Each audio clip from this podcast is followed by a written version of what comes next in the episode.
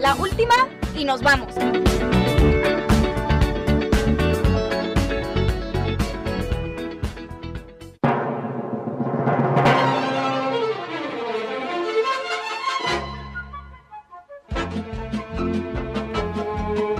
Hey, ¿qué tal? ¿Qué tal? Muy, pero muy, muy, muy buenas noches. Sean todas y todos bienvenidos a este su espacio de Al Sol de Medianoche. A todos los antidiurnos, desvelados, bestias nocturnas, quimeras, gárgolas y demás que se junten a estas horas, por supuesto, a disfrutar de este gran programa, de esta locura de programa que es Al Sol de Medianoche. Así que, pues. Eh, bienvenidos, bienvenidas y disfruten el programa, así como nuestro buen amigo La Bestia Nocturna, que ya está por acá. Bestia, ¿cómo estás? Buenas Muy noches. Bien, amigo, buenas noches. ¿cómo estás? Acerca, pareces nuevo, bestia. O sea, eh, está bien que la panza no te deje acercar al micrófono, pero súmela tantito, aguanta la respiración y echa, y echa el saludo como debe de ser, amigo. Excelente noche y bueno, pues contento. No, el día- no, amigo, está- estamos, ahora sí. Excelente noche. Eso, eso, eso.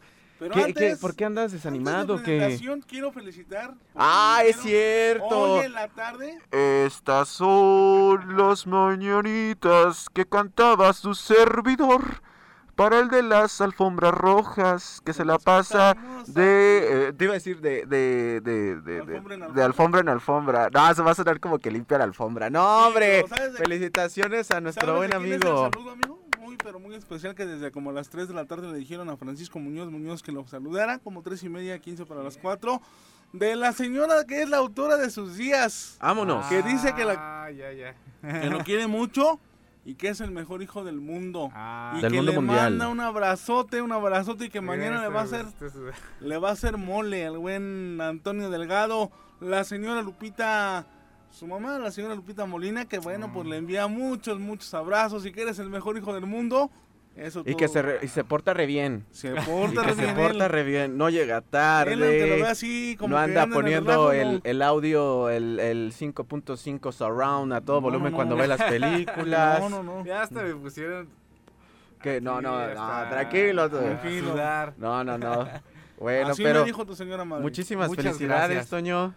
Muchas, muchas felicidades. La verdad, Sí. nunca me canso de agradecerle pues a todos los colaboradores y no son colaboradores, son parte y forman parte de este gran proyecto que es Al Sol de Medianoche y pues no haríamos nada sin ustedes. Acá el buen Toño Delgado, que yo me acuerdo que cuando empezamos con este proyecto yo dije, pues quién demonios sabe de cine y de repente me acordé y dije, ah, pues Antonio Delgado de Cineclub en cartelera. Se ve que como que más o menos le gusta esto del cine y que lo contacto al buen Antonio Delgado y que pues afortunadamente confió, se puso las pilas y anda por acá con nosotros. Toño, muchísimas gracias, mi buen. La verdad, eres formas y eres una columna vertebral de este espacio y que muchos años más, con muchos éxitos, porque sabemos que los tienes, de buena salud, que sabemos también la tienes, Ah. y con pues toda tu familia, que sabemos te, te quieren y nosotros nos sumamos a esa felicitación que hoy en este día anda casi cumpliendo, o ya va a ser descumplir, ¿no? Ya, Toño, ya, ya ver, va a ser descumplir, ¿o qué onda? Toño, Oye, sí. felicidades. Muchas gracias, Pancho, muchas gracias por el No, por el por el pues por el mensaje y por la felicitación. Así me dijo tu mamá, si yo nomás Genial. cumplí. Muchísimas gracias, amigo. Y te no, deseo lo mejor, gracias. ya sabes. Ah, gracias. Un abrazo también. Un abrazo. No, para ustedes muchas y también, pues, gracias a felicidades. mi mamá por el por la felicitación.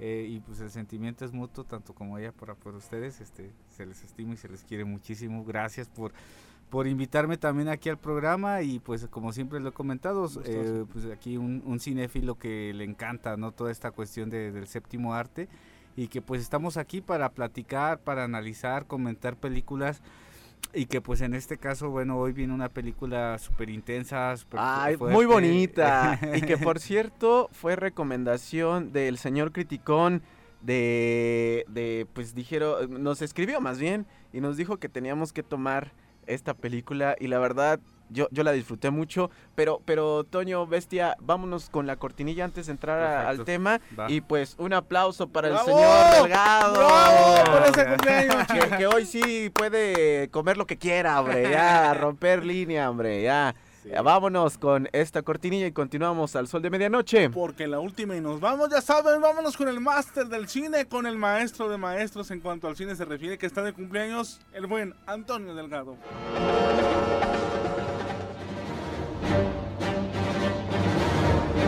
¿Crees cinéfilo? Ahí te van las últimas del séptimo arte.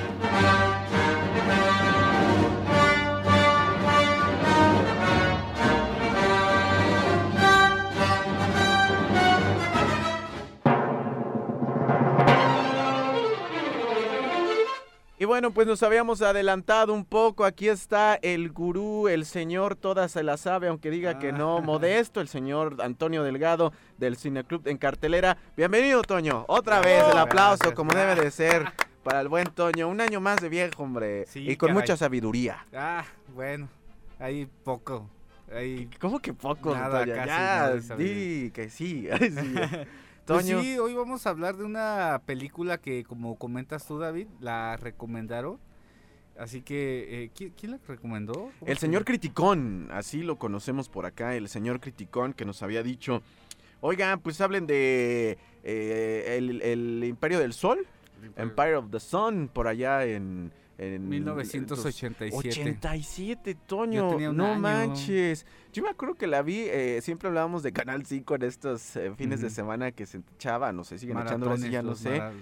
Una película muy bonita que siento yo que es de las menos este, habladas del señor Spielberg, porque es el director al final de cuentas, y que Spielberg se me hace muy interesante que nos ha traído varias películas con el tema de la Segunda Guerra Mundial. Así es. Desde Rescatando al Soldado Ryan, eh, la lista de Schindler, no me acuerdo otras más ahorita, pero esta temática del, de la, si no me acuerdo también de la delgada línea roja, creo, Ta- si no me también, equivoco. también tiene una que sí, bueno, eh, la de Múnich. Ah, Múnich, sí, sí, sí. Eh, pues sí, eh, mira, Steven Spielberg, vo- voy a hablar ahí poquito nada más de él, porque pues también hablar de, este gran director, pues también nos llevaríamos como más de un programa. Pero bueno, Steven Spielberg eh, es de descendencia judía, ¿sí? Eh, y su papá, bueno, él nació en Estados Unidos, pero eh, su papá participó en la Segunda Guerra Mundial como era en el área de ingeniería, en, en sistemas, y, bueno, eh, su papá le platicó muchas de las cosas que, compañeros militares y, gente eh, civil le platicaba de anécdotas que, que ocurrían en, la guerra. Y todo esto también fue como lo que alimentó a Steven Spielberg para también hacer este tipo de películas, eh, pues se le llama como un tipo género bélicos. Entonces ahí es cuando Steven, eh, bueno, Steven Spielberg le, le- da pues también esta curiosidad por hacer este tipo de películas que muchas de ellas pues, pues han sido muy exitosas. La lista de Schindler eh, pues este eh, obtuvo de hecho el premio mejor director y el premio mejor película en, los Oscars. Y bueno, pero pues Steven Spielberg ha hecho infinidad de películas, tanto películas que les llaman blockbuster, que son estas películas muy taquilleras que, que, que De esas de que rompen que rompen récords. y que llenan las salas de, de- de público, como ya lo habías comentado, E.T., eh, ¿Qué Tiburón, crees que eh, sea? Jurassic Park, ¿Crees que sea Indiana esto? Jones, las primeras películas de, Indi- de Indiana Jones fueron realizadas por Steven Spielberg, igual también las de Jurassic Park. No crean que todas las de Jurassic Park las ha realizado No, él. Que fue la primera nada más, ¿no? La 1 y la 2. La dos, sí. Ajá. Sí, creo que sí fue 1 y 2. Bueno, eh, la 1 sí eh, es, es realizada por E- él. esa es- sí y es fue- la, la de la, la mejor. Y De hecho. Indiana Jones, eh, bueno, Tiburón, que después también Tiburón tuvo varias este, eh, Secuelas. secuelas, pero ya no ya no tuvo ahí nada que ver Steven Spielberg. Pero también hizo películas de, de, eh, con otro enfoque, películas ya un poco más eh, de cine. ¿Se, se puede decir de drama? Pues se puede decir de drama o poder decir también que son películas como más, eh, yo les llamo festivaleras, ¿no? Más pe- películas de, de premios, de nominaciones. Y, y bueno, pues son eh, las que ca- acabamos de comentar, como El Imperio del Sol, eh, La lista de Schindler, Rescatando al, sol- al Soldado Ryan. En, en fin, ha hecho, ha hecho de todo un poco. Y yo creo que a él eh, es de los de los directores de la nueva era del cine de Hollywood de los años eh, 70s, 80s. eh, porque bueno, el cine hollywoodense eh, hay un hay momentos en los como la época de oro del cine mexicano que hay como en una en un declive Y luego vienen estos nuevos, nuevos realizadores como Martin Scorsese, que también fue compañero de Steven Spielberg, y varios directores que, que empezaron a hacer, bueno, que en ese tiempo eran jóvenes, jóvenes directores que pues este buscaban oportunidades. Steven Spielberg, em, pues su, su papá eh, vio que desde niño él tenía este gusto por la cámara, por la, por el cine y le prestaba una, una, una cámara, inclusive eh, él, está, él pertenecía a un club de scouts donde le, le dieron una pues mención honorífica por, por ahí hacer una, una filmación con esta cámara que le había prestado su papá y obtuvo bueno un reconocimiento eh, importante y, y, sería yo creo que el primero de tantos reconocimientos que Steven Spielberg iba a realizar.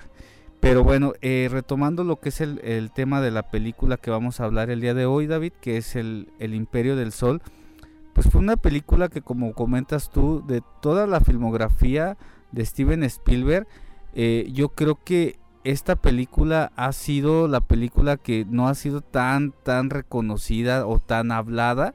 Eh, inclusive me eh, puedo llegar a decir que ha sido la, la película que, que, fue opacada por algunos eh, otros filmes como E.T. El, el, extraterrestre.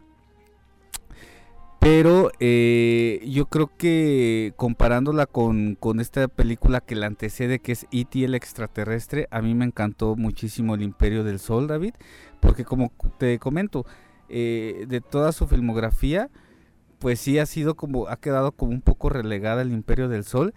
Eh, yo la puedo considerar como una película ya de culto. De culto, exactamente. Eh, porque cumple con los requisitos de una película de culto. ¿Y cuáles son esos requisitos? Pues bueno, el, uno de ellos es pasar desapercibida en el momento. eh, la película, Qué triste, sí, la pero... película, la película, eh, eh, pues sí, sí logró, eh, pues recaudar la, la inversión okay. y un poquito más, pero hasta ahí.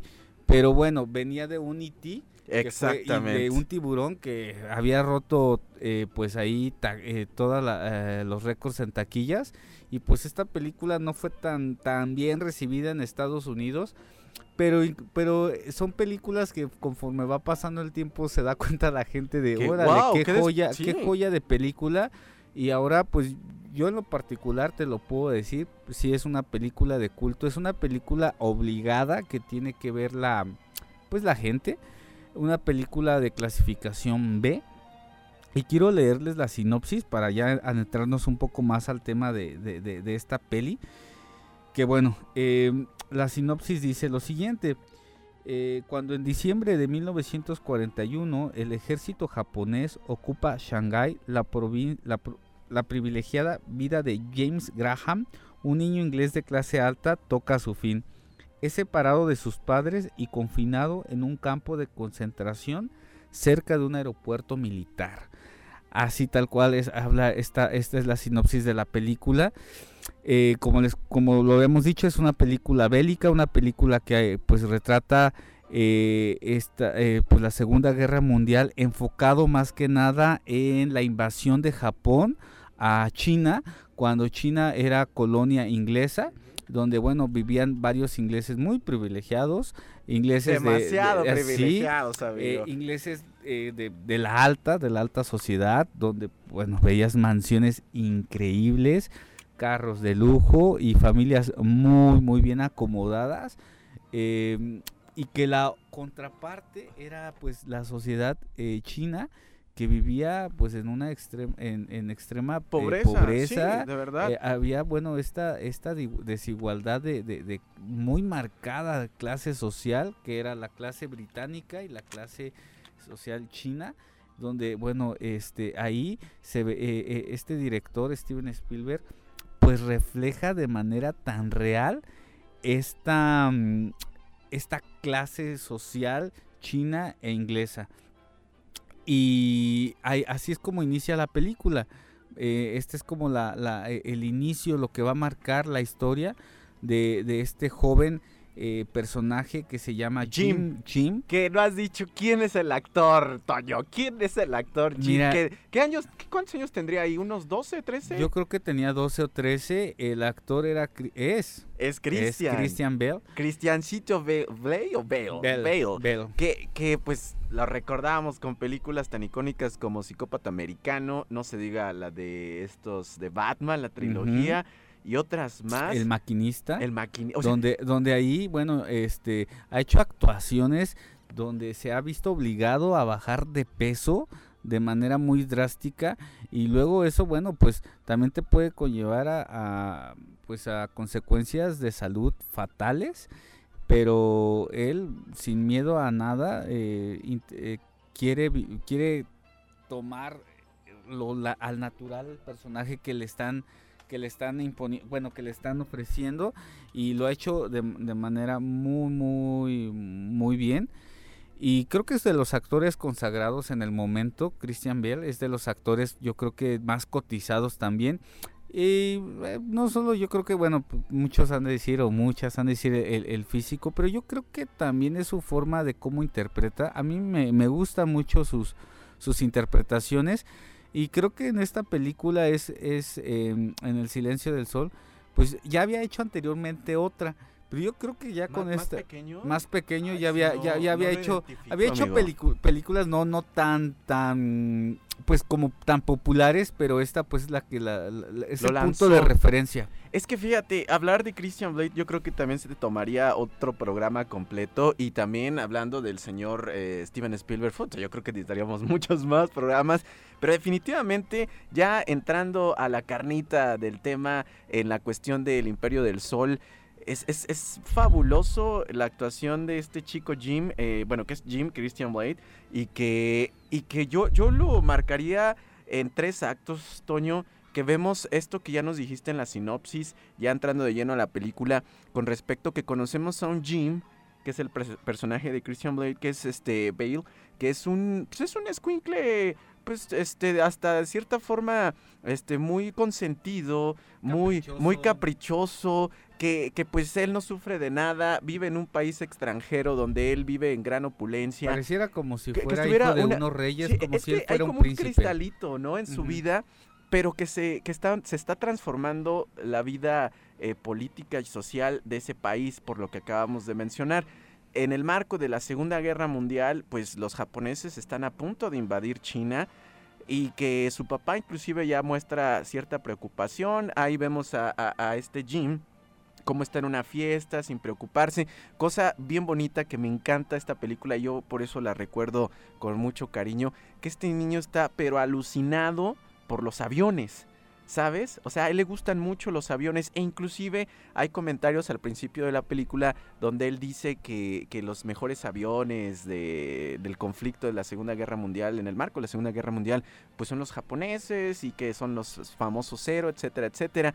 Y como para él pues no pasa nada, ¿no? Vemos inclusive que, que la servidumbre pues muy, muy respetuosa, pero que él cuando ve esas eh, escenas muy bonitas, por cierto, que ahorita tenemos que hablar de la fotografía de esta, de esta película, Toño, pues ve cómo se está transformando esto.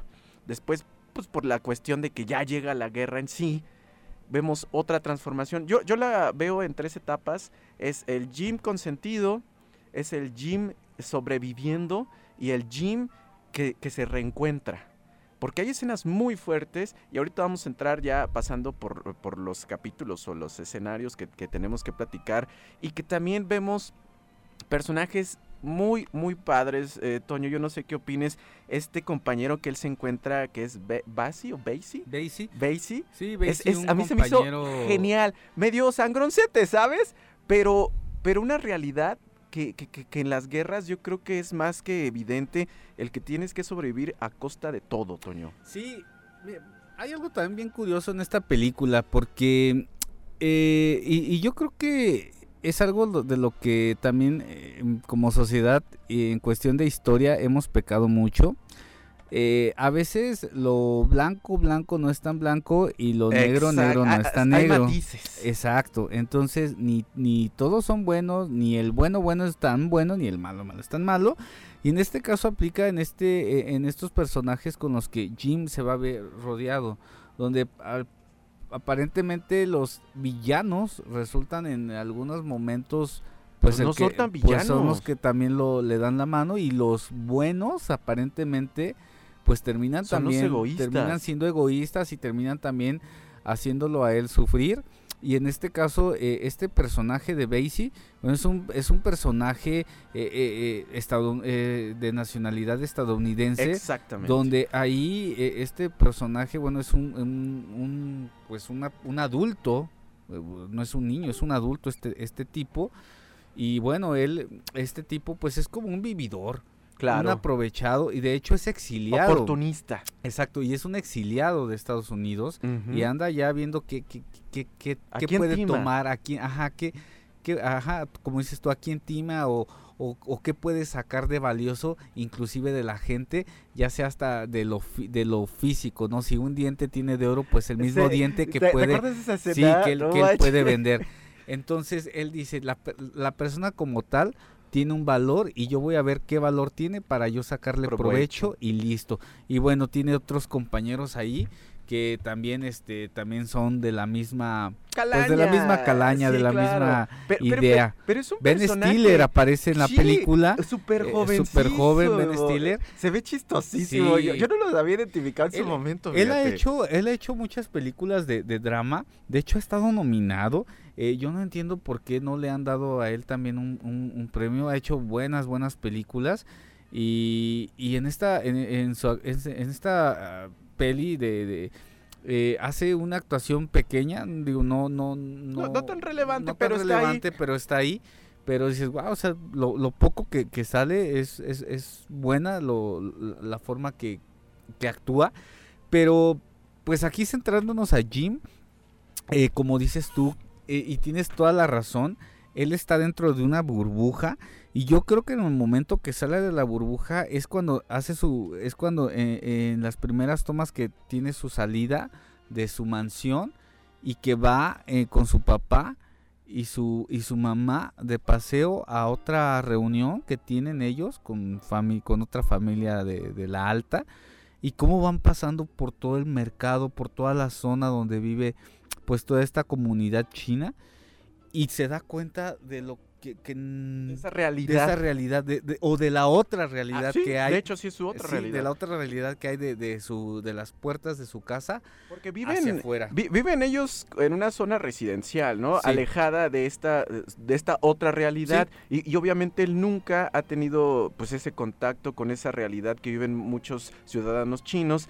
Y cómo hay un personaje que me, que me llama mucho la atención, este, esta persona que está pidiendo dinero ahí en este residencial, ¿no? Y cómo después se voltean los papeles, amigo. Exacto, sí, que este muy muy marcado, e inclusive inclusive tiene esos poquitos tintes muy muy muy pequeños eh, de la película de Parásitos en la en la cuestión de la de la servidumbre con ellos, ¿no? Como también se marca esa esa limitante, esa esa raya, ¿no? De tú eres eh, tú eres del servicio de servi- servidumbre y yo soy tu patrón, yo soy el, el- el amo de la casa y, y ahí también se- está muy muy marcado esto y eso me hizo referencia a la película de Parásitos Exactamente. que Parásitos bueno se- está más enfocada a la- al tema clasista pero aquí también te maneja ese tipo de, de temas y bueno la, la película tiene escenas inolvidables que, que si yo que si yo ahorita las las platico pues ya te estaría contando parte de la peli pero sí es importante que la vea la gente, que la vea el público que, que, que nos está escuchando, porque pues son imperdibles, son sí o sí la tienes que ver la película y si no te llegara a gustar, de todas formas tendrías tema que De que- debatir, sí, de, qué claro. comentar. Es una película que no va a pasar desapercibida, o sea, tiene tema para debatir, para analizar y que sin duda eh, pues sí es una película un poco opacada por las otras películas de Claro, Steven por Spielberg. los blockbusters que Porque- hablamos, ¿no? Exacto, porque luego también a veces mucha gente pues relaciona a Steven Spielberg con, con, con los blocksters que, Sí, que- que- claro. que ha realizado que son buenos, a mí me gustan, pero también tiene el otro, el, el otro, el otro tipo de cine, este cine más, como te menciono, festivalero, como te- yo siempre lo he dicho, yo no, no me gusta eh, clasificar. las películas como esas que dicen cine de arte, porque eso está, está mal empleado, el cine de arte es todo, o sea, el, el hacer cine ya es un arte, entonces no puedes decir Que no, o sea, que no es que no es arte, ¿sí? Es. Entonces eh, yo lo clasifico más como eh, o el tipo cine blockbuster o cine que ahora ya lo manejamos más como el cine comercial y el cine como de más de o el cine independiente o cine de festivales. Eh, él no lo puedo yo clasificar como cine independiente porque bueno pues está cobijado por una por una ¿Qué? productora. ¿Y qué productora, amigo? Ajá, La neta. Sí, entonces que yo no sé, en esta situación, eh, no sé, es Spielberg en esta película sobre todo, ok, hemos estado como muy acostumbrados a estas escenas donde ah, marca pauta en cuestiones de, pues, de efectos. de efectos visuales. Y, y acá se me hace más como, como una pintura, ¿sabes? Eh, porque hay unas escenas hermosas. Ya sé que no quisiste entrar mucho en detalle con las, con las escenas, Sí. pero fíjate, inclusive acá el señor Criticón ya nos está diciendo una de sus mejores, eh, una de sus partes favoritas, que es casi al final. es que, que- eh, yo no las quiero decir no, porque mira, pero- yo, creo pero- que puede haber gente que, no, la ha visto. Pero, pero ¿sabes qué? Yo sobre todo, las escenas donde salen los aviones, no inventes. O sea, yo, yo la lagrimita así, porque me pasó algo muy curioso. Yo cuando la vi me acordé, cuando la veía que estaba chavito ahí en mi casa los fines de semana viendo estas Le películas. tomas otro y- otro sí, o- o- otro, tinte. o- otro Porque, tinte, porque sí. fíjate, yo, otro yo, yo- yo mensaje me iba ti. mucho en la cuestión de, ah, los aviones, la Segunda Guerra Mundial, que eh, estas escenas, que sí hay ciertas escenas que podrían decirse como tipo acción, llamémosle así, pero que después verla a estas alturas en un 2022 me, me- me marcó diferente, ¿sabes? Porque yo ya veía eh, el sufrimiento que pasan estos exiliados por las guerras, estas personas que sufren la guerra y que actualmente se está viviendo una guerra eh, ruso-ucraniana y cómo la deben de pasar estos cuates, ¿sabes? Y aquí es donde entran mucho el, el- el- el asunto de lo que mencionabas hace rato, Toño, cómo este, los que tú pensabas que podrían ser tus aliados son los que menos te apoyan a veces.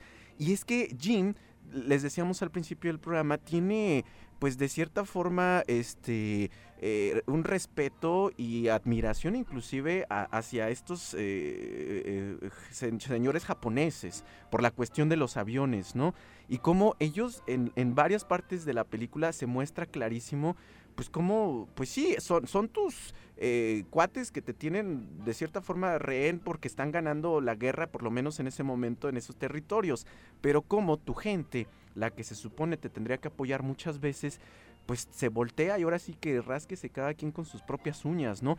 Ese es, yo creo que es mucho el tema, ¿sabes? Y ahora fue como me brincó mucho eso, fíjate, porque antes era como, ah, los aviones, la. Segunda Guerra, pero ahora fue ver el sufrimiento que pasa Jim, la transformación que tiene Jim, este niño, pues sí, vamos a decirlo, es inocente, sí es un poco caprichoso por las circunstancias de que le tocó vivir, pero cómo se va transformando y cómo pierde esa identidad que él era. Sí, de hecho, eh, inclusive la- muchos em, eh, críticos y periodistas la pueden titular como, como no como el imperio del sol, sino la, la pérdida de la inocencia de un niño.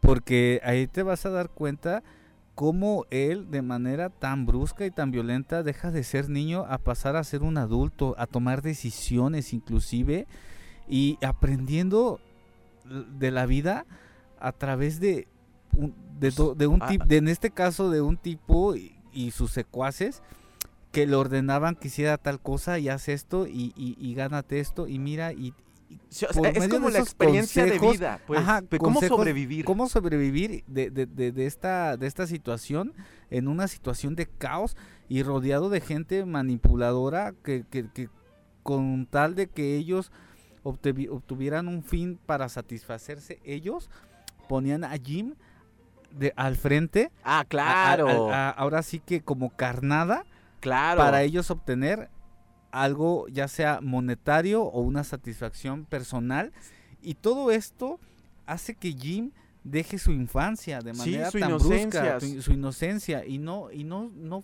no porque él quería sino porque las circunstancias así se lo así se lo Obligaron. obligaron y eso sigue sucediendo. Es una película de lo- del año 87, donde recrea el año de 1941-1945, que fue lo que duró la que fue el tiempo máximo, que fue el tiempo el clímax de la Segunda. Guerra Mundial. Pero te lo vuelvo a repetir, es triste que muchas que e- es una de tantas películas que hemos platicado, David, que si la retratamos o la o la ponemos ahorita en la actualidad sigue ocurriendo lo mismo. Es muy vigente. Ya lo habías comentado tú con la guerra de Rusia y Ucrania, pero también está en Medio Oriente y no te vayas tan lejos, David. Por Ahorita acá, en, las- en, en México, ¿cuánta gente ha sido, ha- se ha tenido que huir de sus comunidades por toda esta violencia de cárteles que pelean una zona y no les importa que gente civil esté en medio de, de- de los tiroteos? eh, ellos con tal de arrasar y de obtener los recursos que necesitan, ellos hacen y deshacen en comunidades, en ciudades y tristemente se vive aquí en México cuánta gente desplazada, Claro, claro. cuánta gente que no quiere regresar a sus comunidades por el miedo que eh, eh, he visto reportajes, he visto documentales en donde la gente se siente eh, pues eh, no se siente segura. en- en- Olvidada, Ah, amigo. Exacto. Hay una, hay una encuesta que, que ha hecho el INEGI donde comenta que, que la población en México, eh, el 60% de la población en México no se siente segura en su país. Entonces, Oh, no imagínate, manches. entonces dices, no estamos en, en, en 1945, no estamos en 1940, o no estamos cuando fue la Primera Guerra Mundial, ni estamos en Rusia, ni estamos en Medio Oriente. Estamos en México en el año 2022, para ser exactos, en el mes de junio, y cuánta gente es, víctima de la violencia que se vive. Eso quiere decir que también en este país hay una guerra, una guerra interna, en, en donde pues no hace falta que nos que sorprendernos de las películas, la realidad supera la ficción y no sé ahora cómo esté la situación, no sé qué va a pasar en 30 años cuando alguien recree lo que está pasando en este momento en México y Imagínate. que diga, Eso pasaba Eso en X, sí, pasaba. claro. entonces volvemos al tema de la película del Imperio del Sol y creo que hay cosas muy muy similares, hay cosas eh, em, estas películas que la- la- aquella ocasión que les platiqué de la película Noche de Fuego de estas niñas en la en la Sierra de Guerrero Wow. que se tenían que cortar el cabello Eh, eh, cortar el cabello hombres, de ¿no? hombre porque lo- tipos eh, llegaban y las raptaban sabiendo si eran niñas porque lucraban con, con las niñas entonces qué hacían las- los papás las tenían que rapar y las tenían que vestir de hombre como protección y eso Sí, son los se- se- horrores. se- son los horrores de la guerra y que bueno. y que se siguen y, y que se están dando en el momento entonces puedes encontrar muchos gyms en México en, en la actualidad Híjole, muchos gyms y también vas a encontrar muchos tipos como este personaje eh, ay, ahorita te Sam. Sam, no, Eh, Sam. Sam, ajá, Sam, que Basie, perdón, Ba- Basie, Basie. Basie, que tristemente los encuentras en cualquier lado haciendo o, o- o- o tomando como la violencia como como un como un, a- un- un modo de un modo de- ganancia. Bueno, es que sabes que yo no sé si juzgar tanto a mí sí me puso en entredicho las acciones que hace Basie al final de cuentas porque sí hay unas escenas donde dices eres un desgraciado maldito pero pero la verdad es la mejor lección que le pudo haber dado a, a Jim porque le mostró cómo tienes que sobrevivir sí o sí cómo tienes que actuar sí o sí y cómo tienes que ser a veces un verdadero gandaya para sobrevivir. Y, él, y gracias a, a- a Basie, yo siento que Jim pudo sobrevivir todo este martirio, porque al final de cuentas, él, lo dijimos al principio, ¿no? Viene de una familia acomodada, viene de, una, de un mundo paralelo, llamémosle así, a lo que se está viviendo en esa realidad, porque algo que no hemos dicho es que él, eh, pues, forma parte en ese instante, pues, de cientos o miles, o millones más bien, Toño, de huérfanos que quedaron por esta situación de la Segunda Guerra Mundial, tanto de cierto de un la- de un bando como del otro, y que desafortunadamente pues muchos de ellos no pudieron regresar a casa. Jim tuvo que armársela y agarrárselas y decir, tengo que hacer esto para sobrevivir y lo aprendió muy bien, que inclusive vemos que Jim tiene de cierta forma esa inocencia, al final ya vemos que pues la pierde absolutamente por ver los horrores de la guerra, porque al final de cuentas, el primero y segundo acto que según yo veo así que se marca en la película, vemos ese Jim todavía como con inocencia, cómo tiene que aprender a la, a la, brava, cómo tiene que sobrevivir a la fuerza y cómo al final se desprende de... Inclusive hasta hay una escena muy interesante donde él tiene también un, un acercamiento con otro personaje que es un médico que, que, le enseña, como que quiere educarlo todavía, ¿no? Es que ahí, ahí como que él es, él está arropado por estos dos, estos dos como personajes, do, dos ¿no? paralelismos, Pareciera ¿no? como si el bien y el mal. Sí, porque y uno él, le dice, y, y él, haz lo malo para sobrevivir, y el otro hace el, hace el bien para que aguantes y, y yo, sobrevivas. Y yo creo que eh, el, el, que te, el que tuviera a estos dos personajes oh, hizo que él no perdiera pues su, su, su su humanidad. Su humanidad. Sí, porque sí, la inocencia humanidad. sí, sí, sí, la pierde. Sí, la, la inocencia definitivamente. Sí, pero su, su humanidad, su, su, su amor. Claro. El, el, el, el, amor que él tenía no, no se pierde. Porque, porque y eso es final, lo que, lo que le ayuda a él muchísimo. Lo, lo, lo vemos y que, hay, que interactúa Toño, perdón, con, con, con sus captores, al Exacto. final de cuentas, pero también está con, entre comillas, sus aliados o su gente. Pero vemos este, no sé si llamarlo equilibrio, de decir, bueno, ok, estoy en esta situación, pero tampoco puedo ser un desgraciado maldito y desearles la muerte a estos. Y, y mira, tampoco a los míos, porque pues, son los míos, aunque son los que se han portado medio gandallas muchas veces conmigo. Exacto. Porque las promesas huecas de este personaje, de, de, de este vividor Basie, no manches, cuántas, yo no, no, conté cuántas veces se le aplicó. Sí, yo, yo, yo, por lo menos me acuerdo de tres tanto al principio, en medio y al final se no, la aplica. Se la se aplica, la aplica bastante, y, bastante y, y, este, pero, pero este llega, tipo. Pero Jim llega a una maduración este, forzada, a un nivel muy forzado, que le dice, ¿sabes qué? Vete al diablo, desgraciado. Exacto, y aquí, aquí lo que, lo que falta es, bueno, es y ahí te quedas como en la incógnita, ¿no? ¿Qué, qué sigue después de esto? ¿Qué sigue después de, de, vivir los horrores de la guerra? Si ya hemos dicho que eh, por ejemplo, la película que, que, no hemos platicado, pero la comentamos un poco de Franco, del francotirador. Ah, sí, claro. También cómo queda. ¿Cómo, cómo queda él siendo militar? Eh, mal, o sea, me, o sea, teniendo pesadillas, insomnio, eh, con ataques un poco esqui sí, de, sí, de, de, esquizofrénicos, sí. psicóticos por toda esta cuestión que, que, no lo quiso él, sino porque la guerra misma lo hizo, lo sí, hizo, lo marcó. Lo, lo, marcó. Entonces, ahora un niño que nada que ver con el con, con, este problema bélico y se ve pues ahora sí que el destino lo, lo pone ahí a la de a fuerzas y por más que podía él pues encontrar algún camino para pues poder salvarse, el destino lo volvía a agarrar, lo volvía a poner en, en, en donde tenía que estar, que en estar. este caso en, en momentos de, de, de, violencia, de cruda violencia.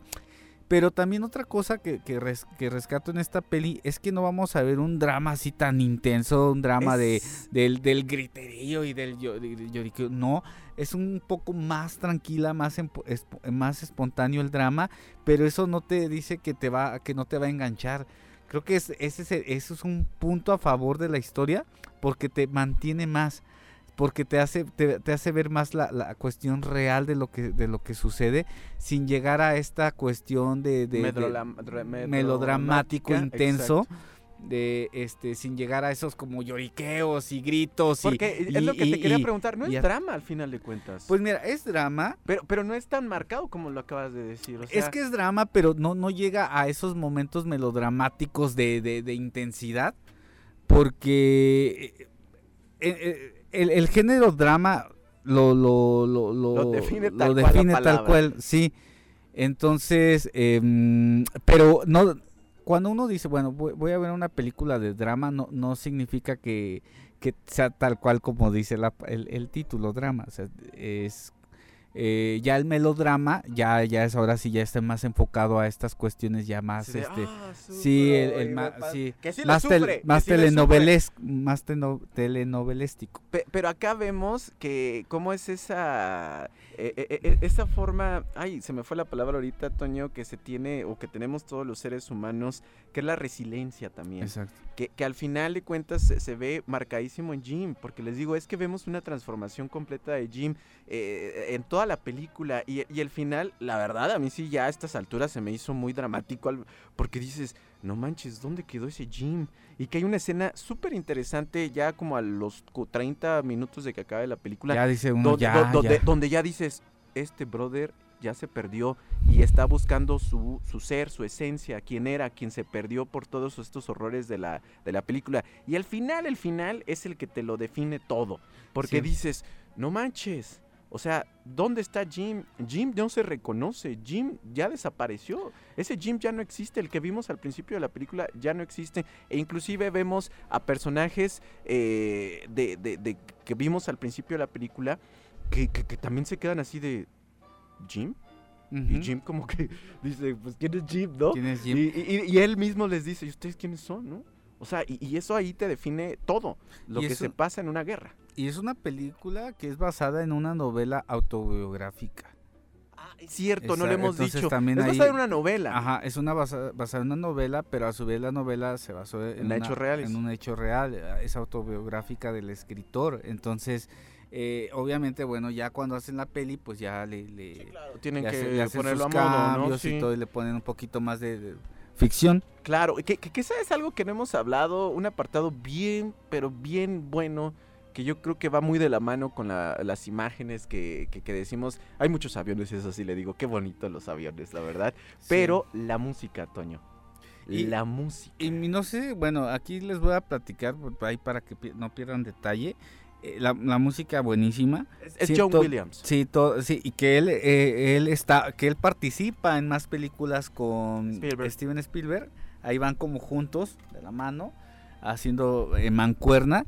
Y también él ganó en, en- en- ganó eh, la- en música, en el Eh, Oscar. eh, eh, eh, O- no, no- no hemos hablado de eso. Eh, esta película estuvo nominada. estuvo nominada, pero nominada a puras cuestiones técnicas. Ok. a música, montaje, edición, pero lo que eran las, eh, las candidaturas eh, importantes como mejores actores o mm, eh, mejor director o mejor película, no mejor- y hasta mejor fotografía no le dieron no le dieron el mejor fotografía. nominación, Fíjate no, no estuvo eso, ni ¿eh? nominación.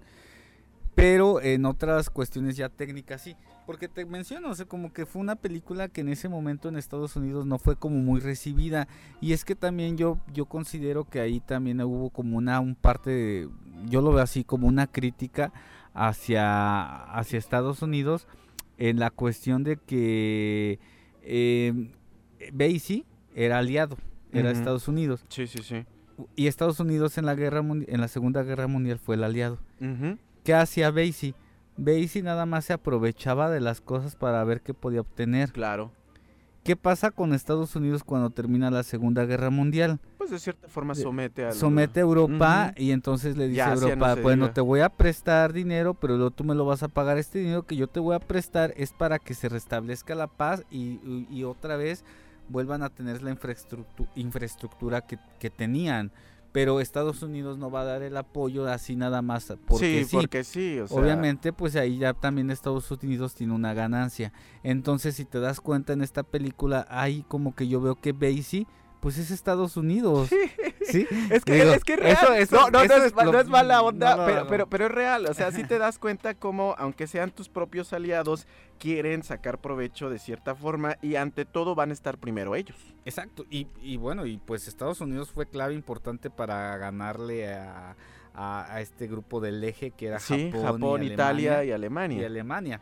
Pero bueno, ya esas son cuestiones un poquito Sí, más ya, políticas. aquí no hablamos mucho de política. No nos gusta hablar de política, de hecho. política. Pero, pero que esta Pero película, la película lo marca se- mucho. Ajá, y la película se presta para también inclusive hablar de esta de estas cuestiones políticas y pues Pues Sí, sí. es- y es que es una realidad al final de cuentas. Pero definitivamente El Imperio del Sol, una de esas películas maravillosas que el señor Spielberg eh, nos trajo y que, des- y que afortunadamente las podemos comentar y que sí, muy pues eh, ensombrecida quizá, eh, o más bien no quizá, sí fue muy ensombrecida en su momento por otras eh, grandes películas de aquellos tiempos. No estamos en contra, por supuesto, de las otras también nos gustan, pero definitivamente estas son de las películas que yo creo que le puedes encontrar mucho, mucho detalle. ¿Qué calificación le das, David? Híjole, Toño, aquí sí me la pones complicada.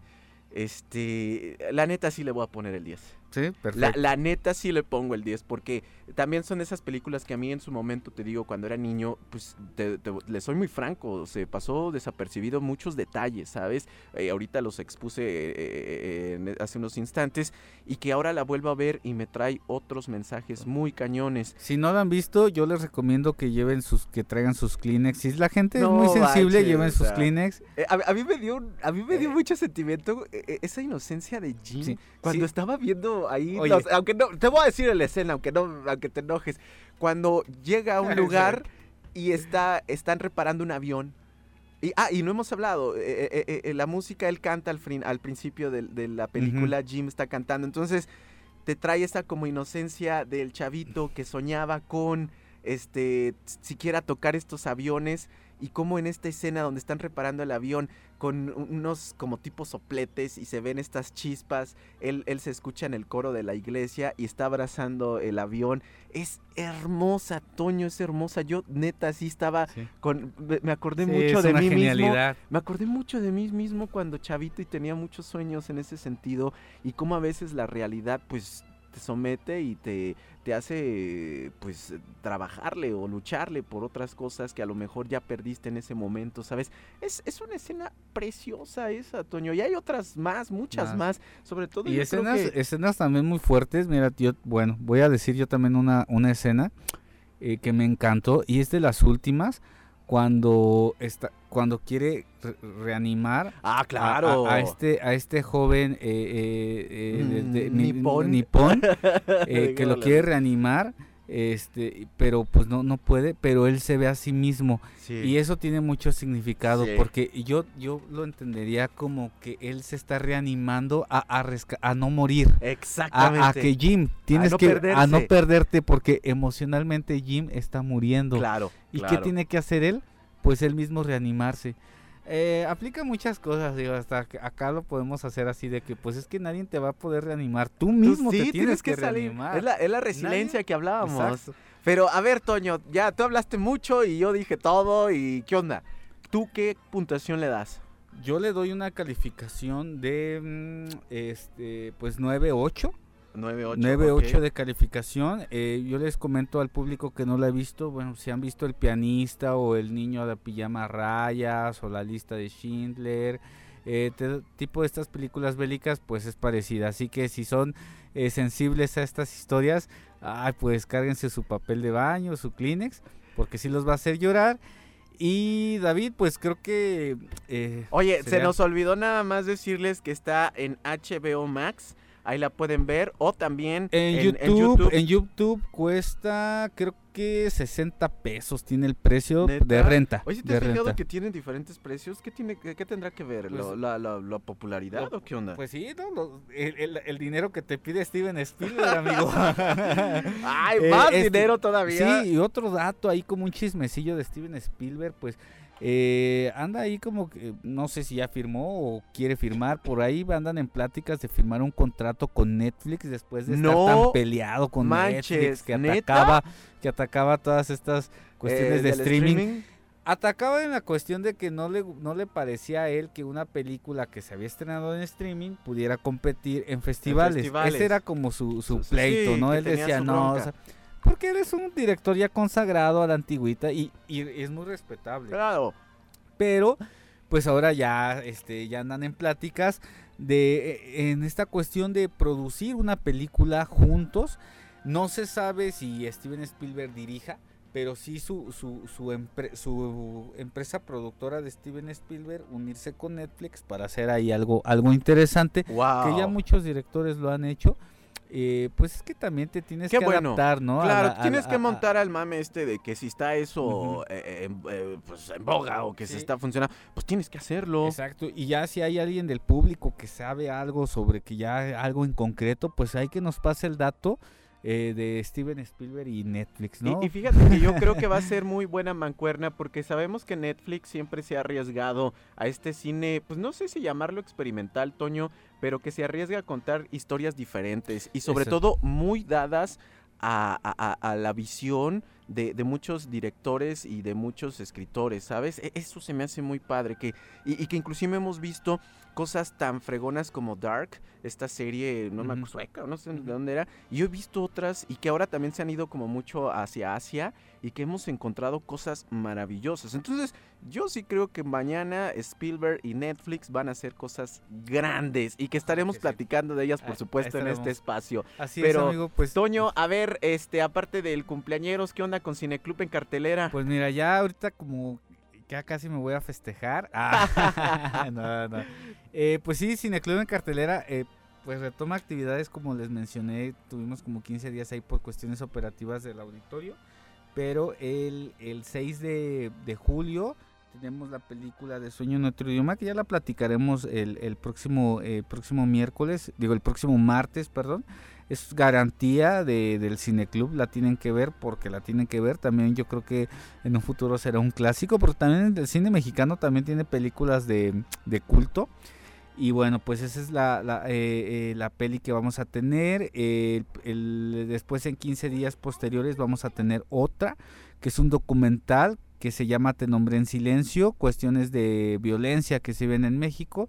Y bueno, vamos a, eh, luego también vamos a tener hay muchas sorpresas, ahí andamos otra vez retomando ahí pláticas con el Festival de Cine Morelia, así que también hay próximamente, ahí sigan eh, las, las redes sociales para que se den cuenta de todo lo que tenemos, Cineclub de Cartelera SMA, y bueno, también comentas que vamos a tener ahorita eh, otros invitados de- de- del tema del agua y yo les recomiendo un documental que se llama H2O MX. Es un documental que de hecho obtuvo el premio Ariel a, a, pues, a mejor largometraje eh, en el género documental que trata sobre el tema del agua, de la escasez del agua, de la contaminación del agua, enfocado mucho a la Ciudad de México y los Wow. problemas de agua que tiene la Ciudad de México pero ahora también, bueno, ya muchas regiones del país y San Miguel pues no es la excepción. Yo les recomiendo este documental, lo pueden encontrar en Filmin Latino, se llama H2O MX, documental súper dig- dig- di- digerible, una hora treinta, a ver si luego aquí con, con, con los de la asociación de aquí de Caminos Sí. del Agua podemos ahí entablar un- una, agua, una función, esta de H2O Y los eh, invitas. sí, los, invito invitas a, sí, para, que ver, la película después hablen con el, el, el- público. sí, el documental H2OMX ha sido muy bien recibido. Si luego ponemos esta, esta función en, en el auditorio, invitamos a Caminos de Agua, ¿se llama Sí? Caminos de Agua. eh, para que participen y ahí también puedan ellos eh, eh, comentar, retroalimentar la historia, así como pasó con la con el documental de La- El maíz en tiempos de, en tiempos de guerra que nos acompañaron estudiantes de agricultura de la Oye, súper Estaría padrísimo de H2OMX invitar a Caminos de Agua para que platiquemos y nos retroalimenten de qué es lo Oye, que sucede aquí en San Oye, Miguel ese ya va a ser un género de terror. Neta, eso ya va a ser un género de terror. Y, oye, y, y antes de que te nos vayas, eh, An- Toño, fíjate que yo ya, ya hiciste tú la recomendación de cine, yo quiero hacer la recomendación de podcast. Ah, perfecto. De, en, en- en podcast, sobre todo en Spotify, pueden encontrar este podcast que se llama Sed, que nos habla precisamente de eso. ¿Qué pasaría si un día tú vas a tu casa o a tu trabajo y ya no hay agua? Todo lo que Sí. se detata, desata, perdón, a raíz de esto y que la verdad, eh, fíjate, a mí me encantó esta serie eh, que, que se llama Sed la advertencia. Y todo lo que conlleva el que no tengas agua, deja el hecho de que no puedas lavar, ir al baño, lavar, o sea, ¿Dónde puedes la- encontrar esta serie? esto en Spotify. Muy, muy buena Pues- serie y, y que neta, chequenla. Voy a dejarlo ahí en redes sociales también un link. Es más, voy a hacer un, un pequeño, este, hay una cápsula para estos próximos, o, aparte lo voy a hacer para que lo escuchen. Y la neta, qué, qué chido esto, ¿eh? La verdad, yo creo que Lo- necesitamos hacer pues más si conciencia. Lo, lo- lo- lo recomendamos y lo platicamos el próximo martes. Órale, Pa- me late. compártenos a todos el link y ya. Claro que y sí. ya y- este, lo platicamos del, del tema del agua y, y padrísimo. Eso es todo. Pues Toño Delgado del Cineclub en cartelera, muchísimas gracias. Redes, Toño. Eh, Cineclub en Cartelera SMA, Instagram, Twitter, Facebook y saludos a Caminos del Agua, ojalá que sí. Este, eh, Ahorita luego, nos comprometemos, luego no agendamos ahí una, una función de cinito de, de H2MX, estaría súper padre. Eh, el agua es muy importante y gracias a toda la comunidad cinéfila ¡Ea! Toño Delgado en cabina, gracias. Y nosotros vámonos a una pequeña cortinilla porque ya sabe que al sol de medianoche. La última y nos vamos. Venga.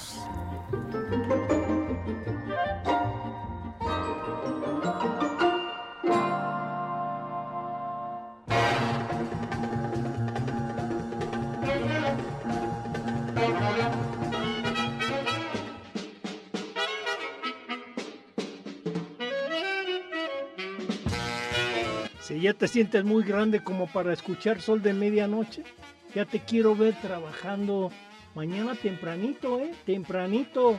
Sol de medianoche. La última y nos vamos.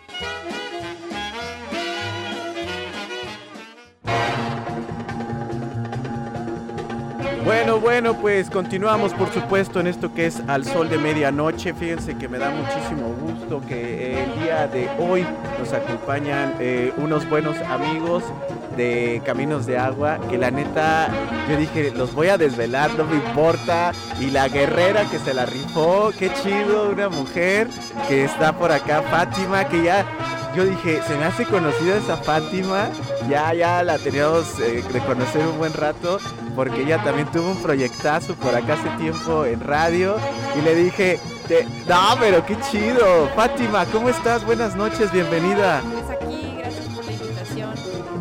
No, pues al contrario, Fátima. Ya en Estamos- de Agua. Estamos muy contentos de que te hayas dado la vuelta por acá y desvelarte. Sabemos que Gracias. tienen mucho trabajo porque Sí. próximamente Caminos de Agua va a tener este pues una charla muy interesante que yo creo que nos compete a todos sí o sí y más por una situación que estamos viviendo actualmente en el país, pues en la cuestión del agua, pero vamos por partes, Fátima. Venga. Antes que nada, quiero que nos platiques un poco, pues, ¿qué, qué, quién- qué es esto de Caminos de Agua? ¿Qué son? ¿De qué se trata? ¿A qué se dedican? ¿Andan regañando a todo el mundo de que no anden desperdiciando el agua? ¿O cómo está el show? Platícanos, No, Fátima. nada. No, bueno, te platico un poquito. Eh, Caminos de Agua es una organización no gubernamental, apartidista, que tiene 10 años trabajando eh, en la región de la cuenca del Alto Río Laja, o Cuenca de la Independencia, como es coloquialmente conocida. Eh, nuestro trabajo en los últimos 10 años se ha centrado en comunidades rurales y en eh, comunidades rurales que están en riesgo, ¿no? O sea, que, que hemos encontrado que tienen niveles altos de fluoruro y arsénico en el agua, en, sus, en su fuente de agua subterránea. Eh, aunque ya permea toda la cuenca y las zonas urbanas y todo. Pero en estos 10 años, pues nos, nos, nos hemos enfocado. Yo llevo dos años en la organización, así que soy medio nueva ahí. Eh, medio, medio. Eh, pero las personas que comenzaron, como Casilda, como Saúl, Dylan, que es el director, eh, pues ya tienen sus años chambeando, ¿no? Y eh, la tecnología con la que hemos estado trabajando es principalmente el, el sistema de captación de agua de lluvia, como una alternativa de agua segura en comunidades rurales. Oye, es que fíjate, a mí me encanta en, en su página, sobre todo así búsquenlo, googleenlo Ujú. como Caminos de Agua, eh, pues tienen cosas muy interesantes, pero eh, híjole, Fátima, a mí me dio miedo muchos datos que ustedes manejan ahí, porque ustedes cada año, eh, corrígeme, hacen un tipo de censo o una investigación con respecto a cómo está eh, la cuestión del agua, pues eh, en el municipio, sobre todo en el estado también. Y no manches, este, Cada vez, Fátima. cada vez va peor. No manches, Fátima, a mí sí me dio mucho, mucho frío. ¿Cómo, ¿Cómo es que hacen esto? ¿Cómo se, ¿Cómo se maneja? ¿Qué onda? Pues mira, en principio tenemos un, como se comenzó el proyecto, eh, Dylan comenzó haciendo monitoreo de calidad de agua. ¿Qué quiere decir esto? Que hacía análisis de los pozos. Y entonces en este análisis salían, ¿sabes qué? Salió tanto nivel de fluoruro, tanto nivel de arsénico, y todo se ha ido vaciando en un mapa de calidad de agua que tenemos en nuestra página web. Que por cierto, Total. chequenla, Ujú, chequenla, así para es. que la neta sí se pongan las pilas en la cuestión del uso adecuado del vital líquido. Así es, sí. Y entonces en este mapa, que primero era nivel cuenca, empezaron a salir los puntitos, ¿no? El verde era este que, que era, se podía consumir de acuerdo con la regulación de la OMS, porque la OMS tiene una regulación de niveles de fluoruro y arsénico y eh, hay una, una norma mexicana también, que es, es un poquito más eh, laxa. Complicado. No, es más laxa que, que la de la Organización Mundial de la Salud. Ok, ¿no? saludos. Es, entonces empezaron, ¿no? Con estos datos a meterlos en este mapa a nivel cuenca y hace más o menos dos años cuando yo comencé, mm, a través de una, mm, un grupo a nivel nacional que se llama INCA, que es el Inventario Nacional de Calidad de Agua, exigieron a Conagua, que era quien tenía los datos a nivel nacional. Entonces ahora si te metes al mapa de caminos de agua, están los datos de fluoro y arsénico a nivel nacional, o sea, están en todo México. Este, ese fue un gran logro porque eh, exigieron a Conagua y Conagua dijo, ok, tenemos que hacer públicos los, los datos, ahí va. Entonces son públicos y son gratuitos y son para todos. Todo el mundo puede verlo y para que digan que no le estamos mintiendo y que no está pasando nada. Sobre todo creo Sí, eso yo. y no, no son datos, nosotros que sepamos, no son datos que estén eh, m- eh, manipulados ni nada, o sea, Y, es, y que, que- y realmente. que- que queramos meterle miedo a todo el mundo. O sea, es que es una realidad. Y es que neta, Fátima, yo sí me quedé helado. Yo, yo me acuerdo algún tiempo eh, estuvieron también por acá este, los amigos de Caminos de Agua, te estoy hablando inclusive antes de la pandemia, me acuerdo que habían mostrado este mapa y, y- Ah, y esa no, no vez sabía, yo me quedé así y, y- y- y ahora que tengo la oportunidad de yo tenerlos por acá ya en este espacio, dije, no manches, neta está pasando eso. Sí. Pero, pero a ver, Fátima, la neta tampoco queremos ponernos en un plan No, acá no, de, no. de, ay, no, se va a acabar De el mundo. que no, bueno, no. sí, se va a acabar algún día, Sí, pero, pero- pero, pero, pero, pero, pero, Fátima, yo veo que ustedes también tienen este lado de, ok, tenemos los datos, ok, hacemos la investigación, pero... Nos mm, basamos en la esperanza. Pero, Hay pero, esperanza. en vez de preocuparse, se ocupan. Exactamente. Que, que esto se me hizo bien chido que están haciendo ustedes. eh, ya ahorita nos vas a platicar a más detalle. Ahorita nos hablaste brevemente con respecto, pues, que, que sí se puede hacer algo al final de cuentas. Eh, eh, Fátima, ¿qué, qué, qué es lo que están haciendo ahí en Caminos de Agua? Sobre todo, ya, ya sabemos que la cuestión de información la manejan súper bien, que Sí. no manches, sí, son eh, cosas muy crudas, pero son reales. Sí, sí, sí, procuramos que los datos sean Pues, comprobados y yo por ejemplo yo cada año lo que hago es bajar todos los datos de la Conagua por año y de, es- de esos datos de Conagua yo hago un porcentaje de, de por ejemplo eh, los usos ¿no? del agua por ejemplo en la cuenca o en Oye, San Miguel. Súper interesante, Fátima. A ver, tú que ya los tienes, ya los tengo. A ver, el de a- este año está tremendo No, porque es, va es que, peor. es que sí es algo bien interesante porque muchas veces no dimensionamos y te tengo que ser muy honesto como que en qué se usa el agua, en qué se desperdicia más el agua. Eso tú ya lo sabes, no seas malvada, dínosla tranquilita y sin darnos la bofetada ni el zape así. Eh, Es, es- eso es lo que tratamos de hacer, ¿no? De que la información sea... eh, Estamos en, un, en, un, en una etapa en el mundo en el que la, la información es muy fácil que se manipule. Sí, exactamente. Y entonces, si tú preguntas, sobre todo en esta cuestión de zona urbana, ¿no? Que estamos apenas como, como entrando nosotros en, en zonas urbanas, eh, tú le preguntas a la gente y te dicen, es que el agua es por los desarrollos y es por lo- los fraccionamientos y- todo este crecimiento desmesurado, A ¿no? lo De- de bruto. la- de a lo bruto. Pues la realidad es que, o sea, sí, sí está mal, ¿no? No estoy Ay, diciendo Fátima, nada, me, pero... me- me estás, me pero- estás preparando, ¿verdad? Ya- Pero ese es solo un 10% del uso del agua. En, en- la INEGI lo pone como... Ah, no me acuerdo, pero el 2% es industria, Ok. Digamos, es que son empresas que no están conectadas a ninguna red de agua, sino que tienen sus propios pozos, ¿no? O sea, la- eh, bueno, no aquí la de quesos creo que sí debe de estar conectada, pero son empresas, ¿no? Que los polígonos eh, Empresariales, que tienen que tener es ciertos dos- reglamentos. o 2%.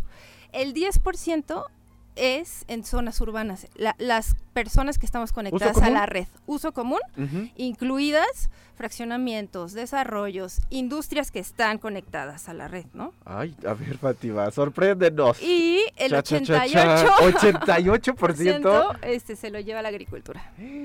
Así No es. manches. En la región, en la región de la cuenca. así Oye, es. pero si yo veo que estos cuates a veces ni los apoyan, ¿o cómo está el asunto? Bueno, Es que... Suéltalo, Fátima, no, suéltalo. Bueno, no sé, pero hay, hay de... Hay de, de, de- de- ¿O es desperdicio? ¿Cómo está el asunto? Hay de industrias a industrias, ¿no? O sea, no se, Entonces- se manejan bien. ¿Cómo? O sea, el, el uso adecuado o qué onda. No, no, no. Lo que pasa es que las, o sea, las, sobre todo las, las industrias de exportación, Ok. eh, o, o sea, estamos hablando, no quiero decir nombres, pero de, de de que ya usa- noche, ya. usaviagas, o sea, Ok. rancheros acá Ajá, que pesado, tienen ajá. Eh, hectáreas y hectáreas Ajá. de ajo, de brócoli. de- Ahí es de- donde se utiliza ahí todo ese es rollo. donde se va todo el agua. No manches, Fátima. Sí, pues imagínate regar, o sea, estamos, eh, para empezar, estamos consumo. en un ecosistema semidesértico. Ajá. ¿Cierto? O sea, ese es nuestro, nuestro Eh, Nuestra eh, zona sí, donde nos son coyotes, es desierto, son cactus. Entonces, de repente la industria eh, de la agricultura dijo, ¿sabes qué? Es un lugar muy estratégico para la exportación de, de hortalizas. Sí, claro, es ¿Por qué? Porque se va directo a, a Estados Unidos de manera muy fácil. Entonces, se les hizo fácil establecerse en un lugar en donde no deben de... No Su- se debe de usar no. el agua que... Oye, y o no sea, se les sufre porque el transporte, aquí Exacto, pasamos y es como el punto de donde se pueden partir todos Así y, y es, eso mandar. es, eso es todo el rollo. Oye, pero entonces es en esta cuestión donde se gasta más agua. 88. Y, y, y- y bueno, me imagino que en estos datos que has manejado, han manejado ustedes en Caminos de Agua, pues obviamente han ido este, subiendo esos... o- Sí, el año pasado era, sí, era poquito menos, era como el 82 o algo así, y vamos creciendo, ¿no? No En- en inventes. ese número, sí. Pero, pero a ver, Fátima, no, no- queremos ser no, pesimistas, ya, ni ya. mucho menos, ya me quiero echar al, al, al ya no importa nada. Sí está, se puede hacer algo, Fátima, se pueden arreglar estas cosas. Yo sé que es muy complicado. Digo, a nivel políticas públicas y todo esto, que sería como la raíz del problema, nos falta mucho, ¿no? Aunque ha- haya eh, asociaciones o, o coordinadoras nacionales como Agua para Todos, que es a nivel nacional, que empujan, ¿no? Eh, la cuestión como de, de leyes y como Ajá. con un activismo, un activismo más activo, digamos, Ajá. válgame la redundancia. sí, que se muevan más y que no nada más están posteando, es. sino que están haciendo sí. las cosas como sobre todo ser, en ¿no? cuestión de cambio de leyes, este, y, y empujando ahí como una nue- nueva ley de aguas, Ujú. Eh, que se ha empujado desde hace ya un montón y, y, pues esperemos que en un futuro sí se pueda hacer esa conversión de, de tener una, una ley de aguas que esté más tirada a, a, mm, los ciudadanos, que sean, que sean los ciudadanos quienes tomen esas decisiones y Porque, se les consulte y Yo, tal. yo siempre me pongo como mamá regañona de que, oye, el desperdicio del agua, que yo Ese siempre es me pongo, me pongo al, al- al brinco con mucha gente porque dices, sí, ¿cómo es posible que estés lavando tu coche a diestra y siniestra? Y como en algunos, no es por nada, hay señores de lavacoches y la que sea, pero pues se tienen que tener ciertas normas o reglamentos para que, yo siempre he dicho, es que entre todos, si, si nos pusiéramos a trabajar bien, Es que ese es el el tema, cambio, David. ¿no? O sea, aquí eh, mucha de la mercadotecnia nos, met- nos ha metido mucho tiempo como el es el enemigo tu vecino porque riega el agua a, a diestra y siniestra o porque lava su coche. Y está mal, está mal, pero no tenemos que hacernos como enemigos, o sea, Sí, de, como "Ah, tú, regañones maldito y como desgraciado". sí, no, Oye, al oye, revés. Es que fíjate, hace poco Porque- tuve esta plática con un compa que me decía, oye, es que tengo un espacio en la azotea y voy a poner estas plantas. Y yo, no, esas plantas consumen mucha agua. Bueno, tienes, sí. que, tienes que O sea, tener plantas eh, de la endémicas, región, claro, para empezarle, Para ¿no? empezar, eso Pa' sí, ¿no? empezarle. Tener un conocimiento, justamente lo que te decía, estamos en, ¿qué es tu ecosistema?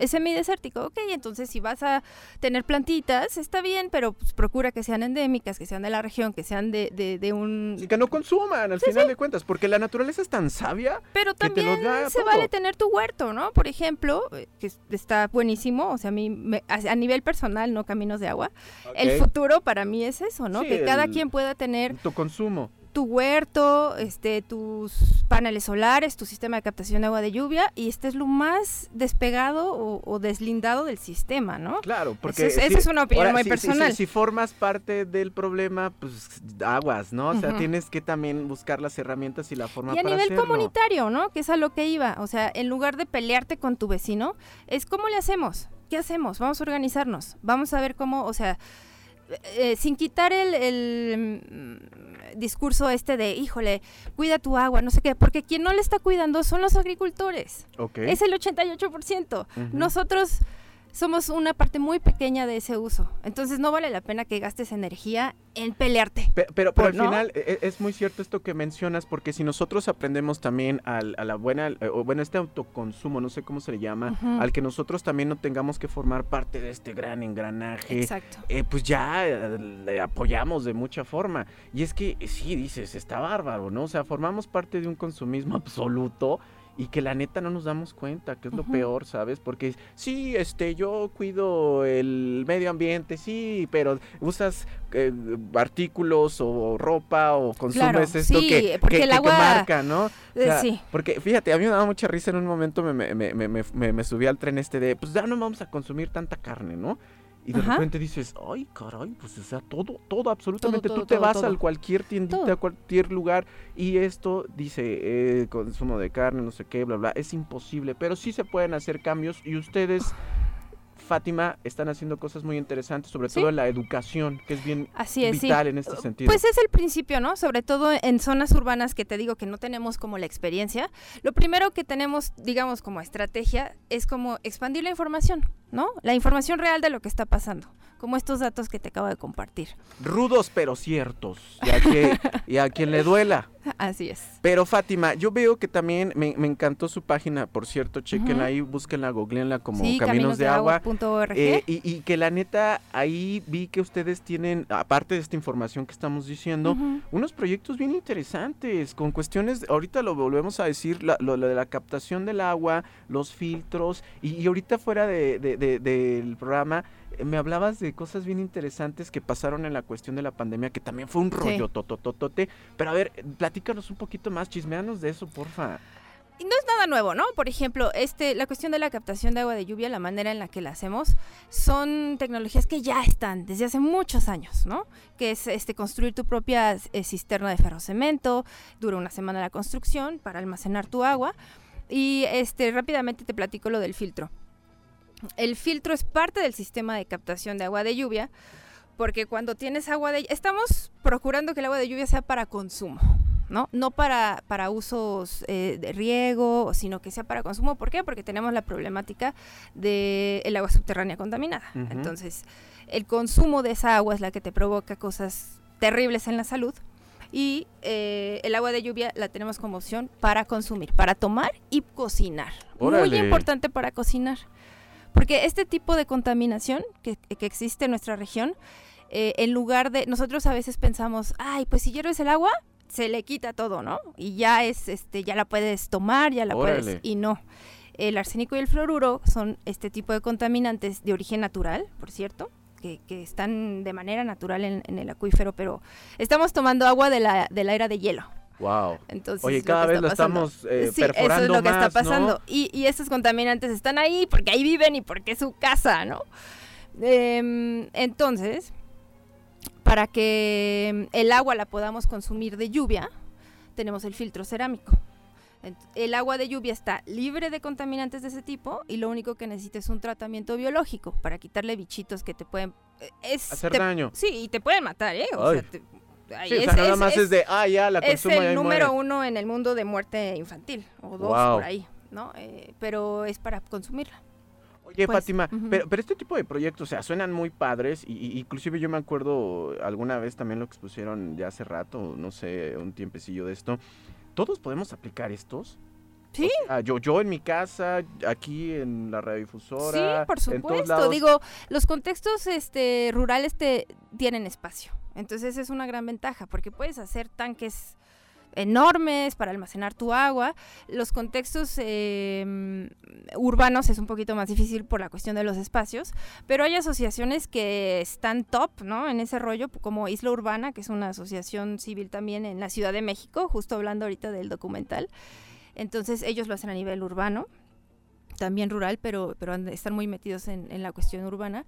Y hay maneras, ¿no? O sea, sí hay opciones. Sí, sí hay Nosotros opciones. mismos, eh, bueno, yo instalé un sistema chiquitito de captación de agua de lluvia en mi casa y me dio agua por siete meses más o menos. Oye, tuve es que para yo, yo me acuerdo mucho, y, y corrígeme si me equivoco, eh, Fátima, no sé si ustedes apoyaron o fue iniciativa también de una escuela aquí local que pusieron este tipo de captadores de agua y, y llenaban unos este No. ah, ta- tanquesotes fue? aljiber. No me acuerdo si fue acá en Mexiquito, pero a mí se me hizo súper interesante Tenemos en Cebetis, hicimos. Ah, ok, Y a lo mejor-.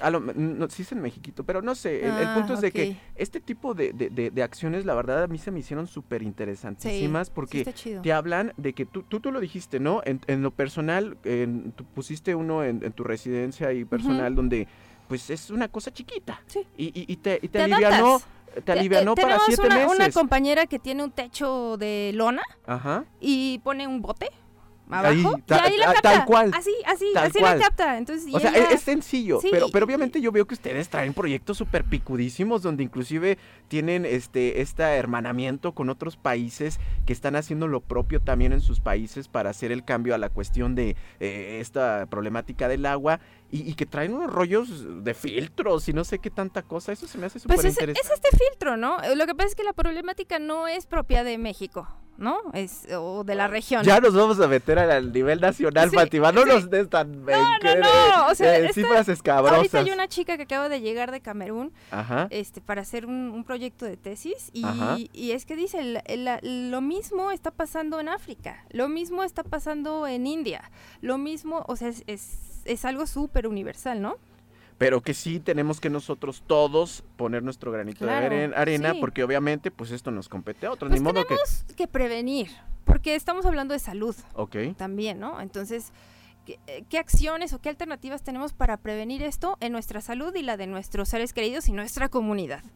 Ese es como el, el objetivo principal. que al final de cuentas, fíjate, ahorita amigos, estábamos platicando antes de fuera del aire, este, pues todo lo que vivimos por la cuestión del COVID, ¿no? Ah, Que sí, fue- sí, fue- te iba fue a platicar lo del Te- tipitap. temazo cañón esto del COVID, claro. que pues cómo le hacías en, o sea, sí, el sector salud y todos ellos dicen, ah, pues sí, limpio y que tener bien higiénico, pero brother, si no hay lugares inclusive donde no Claro. se tiene el agua. Sí, pero que sí hay opciones y que debemos de voltear a ver a este tipo de opciones que hay. Y, y me platicabas de un proyecto muy interesante que ustedes ahí también sí, es un, participaron, es un proyecto también a nivel, eh, no es, te digo, tampoco es tecnología nueva ni Eh, nada. Pero, pero, pero qué, pero pero qué chido, o sea, son cosas que ya se sí. tenían y que las hemos perdido a pesar de que ya estamos Claro. en el 2022 y que los iPhone 13, 15 Sí, no, nada y que cosas ver. Esto es, esto es un, un, un, eh, se llama Tipitap.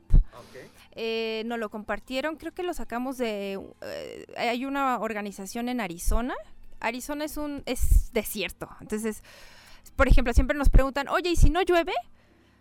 ¿Qué, qué onda, no? ¿Cómo voy a captar la lluvia? Ajá. capto el agua. Y Arizona, por ejemplo, es eh, una ciudad que tiene la mitad de, de lo que nosotros tenemos de agua. Eh, no me acuerdo en... Eh, no, tú ¿Eh? masómetro. Pero tiene mucho menos agua que nosotros, ¿no? Y a pesar de eso, han hecho unas cosas impresionantes con, con sistemas de captación de agua de lluvia y con sistemas pasivos también de lluvia, que son jardines de lluvia. Hay unas cuestiones bien chidas. Como aprovechar lo, lo- cada lo máximo. gota de, de- de- de agua de lluvia. Está muy interesante. Se llama, ahorita me acuerdo el nombre y se los paso. Pero, este, y ellos nos pasaron esta, esta cosa del tipitap. El El tipitap. tipitap. El tipitap. Lo, Lo voy a buscar lo voy Yo- eh, a- De hecho, hay un, un, um, ¿Un un video? pequeño corto que ganó un premio porque está muy bonito. Está en YouTube. No me acuerdo. Si le pones tipitap, creo que te debe de salir. Le puse tipitap, captación de agua. Ajá. Bueno, el- y es básicamente el tipitap es un- una garrafa de agua que montas sobre dos pal tres palos, así, así como si fuera un ¿cómo, cómo te puedo decir? Una basecita. Una base, sí, dos patas, pones una, una madera encima y pones ahí, instalas tu, tu garrafita de agua y instalas un pedal súper rústico, así. Órale, qué loco. Entonces, cuando tú pisas el pedal, eh, la, la garrafa tiene un pequeño hoyito, un orificio chiquitito. Llenas tu garrafa de agua, pisas el pedal y entonces te salen un- pequeñas gotitas que te eso te hace que ahorres agua porque la ahorres. Órale. Entonces, es para lavarte las manos, o sea, es como para, para lugares donde no tienen agua, donde hay escasez de agua.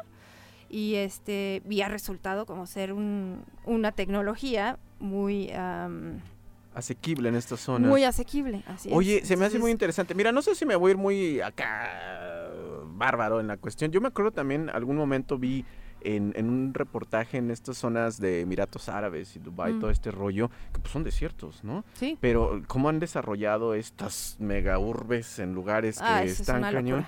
Y, y- y yo veía que tenían de- en todos los lugares algo para captar agua, ¿sabes? O sea, dices, bueno, ahí sí ya se maneja pues mucho dinero, Sí, ¿no? claro. Pero yo digo, pues es que eso es de lógica, ¿no? Si estás en un lugar de esos, pues aprovecharle. Y más que nada, pues la gente que vive y le ha sufrido en este sentido, que Claro. se la rifa y dice, pues órale, las Sí. captaciones de agua. Y que dices, nada del agua se desperdicia. Toda se utiliza, toda se recicla y toda se, vuelve a utilizar. Y se me hace muy interesante. Y por ejemplo, acá nosotros en México, entonces nos falta nada más esa como conciencia para decir, oye, brother, o sea, somos afortunados de que podamos abrir la llave del agua, salir el agua corriente, pero que hay zonas donde definitivamente pues tardan semanas, tardan meses y más este del Aquí, tema, pues Esto- o sí, sea, estamos hablando de Agustín González, ¿no? De comunidades de aquí. Fíjate, de, porque- que están a 15 minutos. que- Aparte, que- ¿no? y- más ahorita porque está en boga todo este tema, lo que está pasando en el norte del país, que qué onda, ¿no? O sea, dices, oye, eh, parecería mentira y que esto decíamos, no, eso es como en las películas, ¿no? Que, que no, no hay agua y El todo, el mundo, ay, cállate, está no, horrible eso, no, pero, sí, pero vamos. estamos a tiempo, Fátima, estamos Sí, muy a tiempo. estamos a tiempo de, de- de conocer, de informarnos, de, de es- eso, ¿no? De conocer qué alternativas tenemos, porque el problema de raíz está cabrón, ¿no? O sea, no, no vamos... Tampoco podemos voltear a otro lado. No, no podemos tirarle una bomba a los agricultores de un día a otro. Y ya no. O sea, esos son temas políticos que hay, te digo, hay organizaciones que ya están haciendo este su trabajo en ese rollo, pero mientras tanto, pues hay que adoptar las alternativas que existen, ¿no? Este, para nuestra región es esa, la captación de agua de lluvia. Eh, también en zonas urbanas tenemos la opción de mm, el sistema de osmosis inversa, que es el único sistema que nosotros avalamos que remueve arsénico y fluoruro, porque remueve, no nada más eso, remueve todo del agua. Órale. Se remueve todo. Es, es básicamente el sistema que usan las embotell- embotelladoras de agua, ¿no? Pero Oye. ese es a nivel doméstico. Wow, y, eso lo podemos tener entonces Sí. cualquiera en nuestros hogares. Sí, sí, sí. Pero Fátima, la pregunta del millón, entonces yo me acerco a ustedes, ¿tienen talleres o cómo está esto? Bueno, te voy a platicar lo de la iniciativa urbana del agua, es nuevo. Bueno, ¡Woo! tenemos ya un ratito con, con esta iniciativa. Ahí va caminando poco a poquito. Eh, justamente, eh, bueno, es un esfuerzo educativo que surge eh, con la idea de expandir la información acerca de, de la, primero de la situación hídrica y luego de las alternativas que tenemos. Eh, y por eso vamos a tener este evento el jueves, como para, Venga. para, para poder seguir expandiendo esta información. ¿Y qué está pasando? Es diferente lo que pasa en zonas urbanas que en zonas eh, ¿Rurales? con el agua. Ujú. ¿Por qué? Porque estamos conectados a una red. En, en zonas rurales eh, tienen, eh, no generalmente, tienen un pozo y lo manejan ellos, Sí. la comunidad. Tienen ahí. comités, entonces es muy diferente. Y pues estamos aprendiendo juntos también, ¿no? Porque no somos expertos en la zona urbana. Entonces también estamos a, la par de estar este, informando los datos y lo que está pasando, estamos aprendiendo o queremos aprender juntos cómo está la cosa, ¿no? Eh, sabemos que, por ejemplo, medir em, los niveles o analizar el agua en zona urbana es un poco más difícil porque se mezclan, ¿no? A- eh, muchos pozos eh, que están conectados a la red mezclan su agua. Entonces, un día te puede salir que tienes arsénico y otro día no, o que tienes menos. Los niveles varían mucho. Pero no importa si hay variaciones, aquí lo importante es que está presente, ¿no? Y que hay que prevenir. Eso es como lo importante. Lo importante, prevenir y sobre todo estar bien informados. Y ya entramos en el, en el tema, Fátima, que ustedes próximamente, eh, el jueves, El jueves, el van a tener hay una charla muy interesante, dónde, a qué horas, de a cuánto y nada de no, no dar manotazos, simplemente Donativo escuchar y todo. No, Ah, no, no es cierto, es gratuito. Eh, va a ser en la biblioteca pública, que ahí tuvimos convenio con ellos, eh, pues, entre asociaciones civiles también, ¿no? Eh, esa parte de vinculación y de comunidad, de hacer comunidad, es también algo que nos interesa mucho. Entonces por ahí la biblioteca pública nos prestó el espacio, vamos a estar ahí en la sala Quetzal, que es una sala muy bonita, pintarrajeada. Saludos ahí para todos los de la El biblioteca. jueves vamos a tener a las tres y media la charla en inglés, de tres y media a cinco. Y a las cinco y media tenemos la charla en español. Eh, tenemos una página en donde te puedes registrar porque tenemos un cupo limitado de 50 personas. Ok. Aunque ya, ya noté que no me acordaba que ¿Qué- no qué- tenemos, qué no- cosas, no, buenas tenemos noticias? la costumbre, no, nosotros en Dime México de, registrarnos. Ok. Entonces, ahí el registro ahorita lo tenemos muy bajito, Que vayan. pero ya, sé que la banda va a llegar. Yo sé que la banda va a llegar. Y por ejemplo, el de inglés creo que ya se llenó. Ah, ¿no? venga. Pero tienen más la cultura de Sí, registrarse, Sí, ¿no? sí. El mexicano todavía, a Este, pesar de que nos pero- obligaron a Pero los banda, registros, no. ustedes lleguen, no, no importa si no se registran. Si les interesa el tema, es una hora y media. Ok. Si tienen niños y no tienen este dónde dejarlos, vamos a tener actividades específicas Ah, para qué niños. padre, sí, qué sí, súper. Así que no hay pretexto, ¿no? No hay pretexto ahí de, ay, es que no tengo con Te- quién tengo los dejar a mi chamaco, ahí". mi chamaca. No, aquí los llevan y vamos a hacer actividades con ellos sobre el agua, ¿no? Oye, También. y, y los que están más grandecitos, pues que ya le vayan aprendiendo desde No, chiquitos, sí, ¿no? sí, Y claro. que ya vayan agarrando sí, la conciencia. adolescentes y así, eh, bienvenidos, ¿no? Eh, no sé, es una charla. Tenemos planeado tener esos espacios a- como cada dos o tres meses. No, no lo hemos planeado todavía muy bien, pero es, es la idea.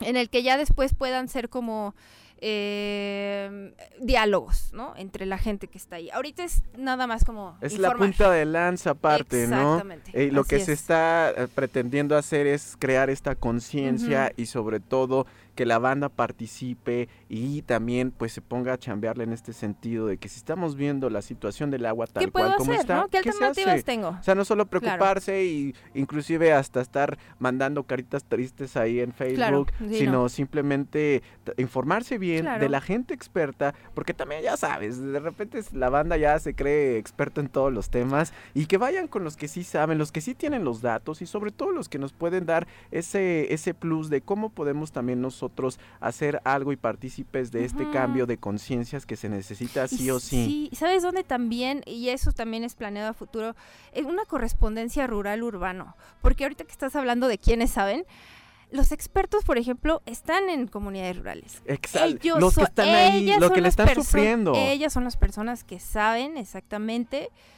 todo. O sea, cómo le están sufriendo, qué, qué, eh, tipo de alternativas están implementando.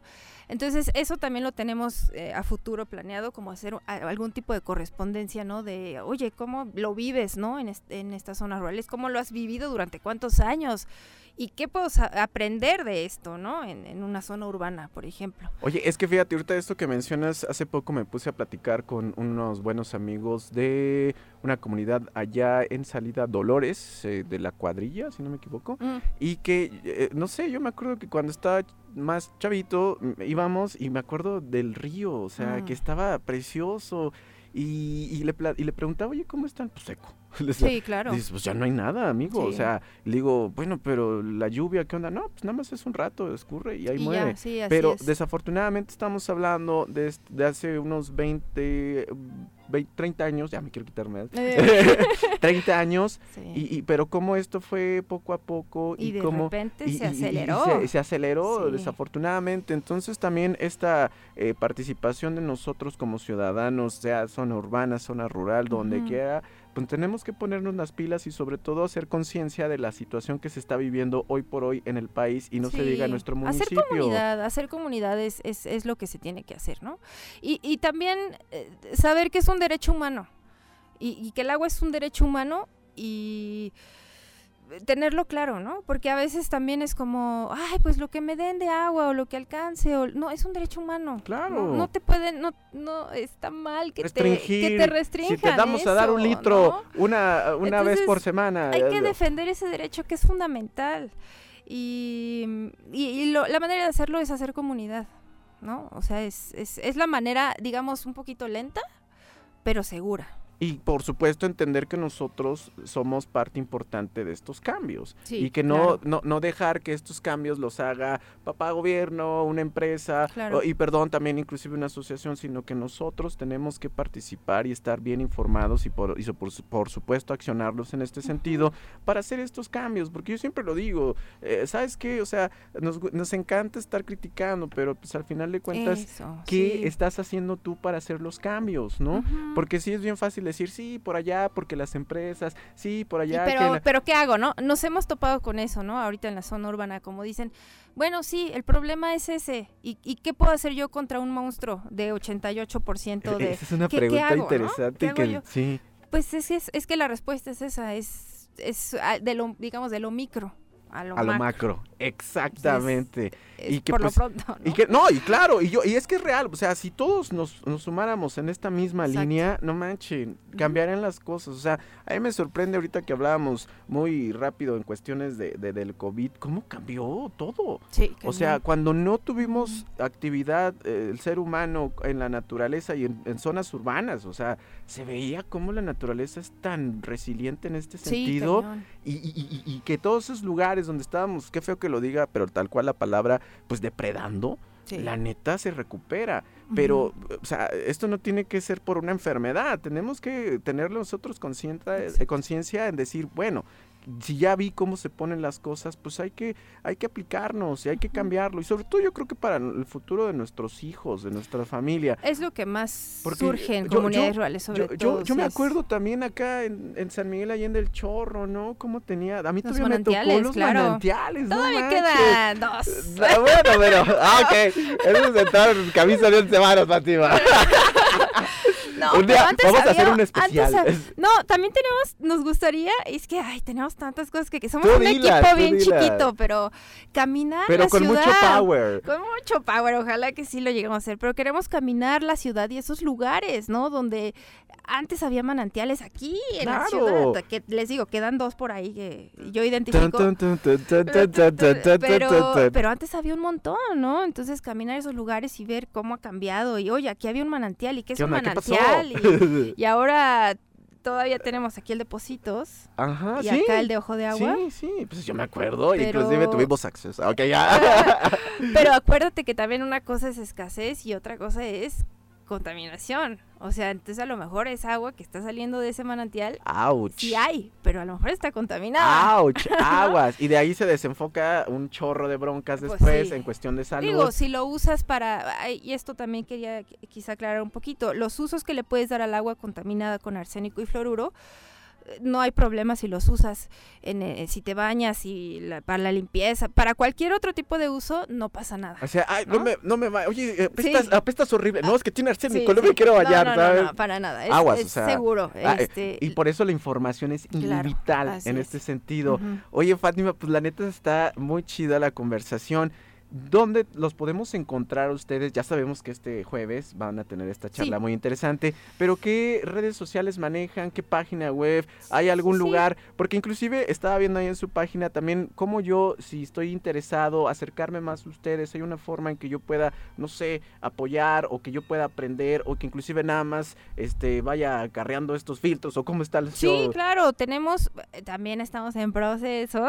¡Ea! De, tenemos voluntarios ac- por ejemplo, que es una manera en la que puedes ayudar, ¿no? O, o aportar o involucrarte. Eh, desde hace muchos años son voluntarios técnicos, solo del equipo de tecnología. eh, y vienen de todas partes del mundo y Yeah. son ingenieros. Vámonos, saludos a los inges. Seguro, sí, saludos a los ingenieros. Pero estamos ampliando un poquito más para que puedan eh, eh, tener, podamos tener voluntarios en otras áreas de caminos, ¿no? Eh, Yo estoy en el área de comunicaciones, ahí por ejemplo, pues, ocupo apoyo. ¡Ea! Fátima, hay que Entonces- armar radio caminos de agua. Ah, estaría buenísimo. Bien sí, estaría sí bien chido.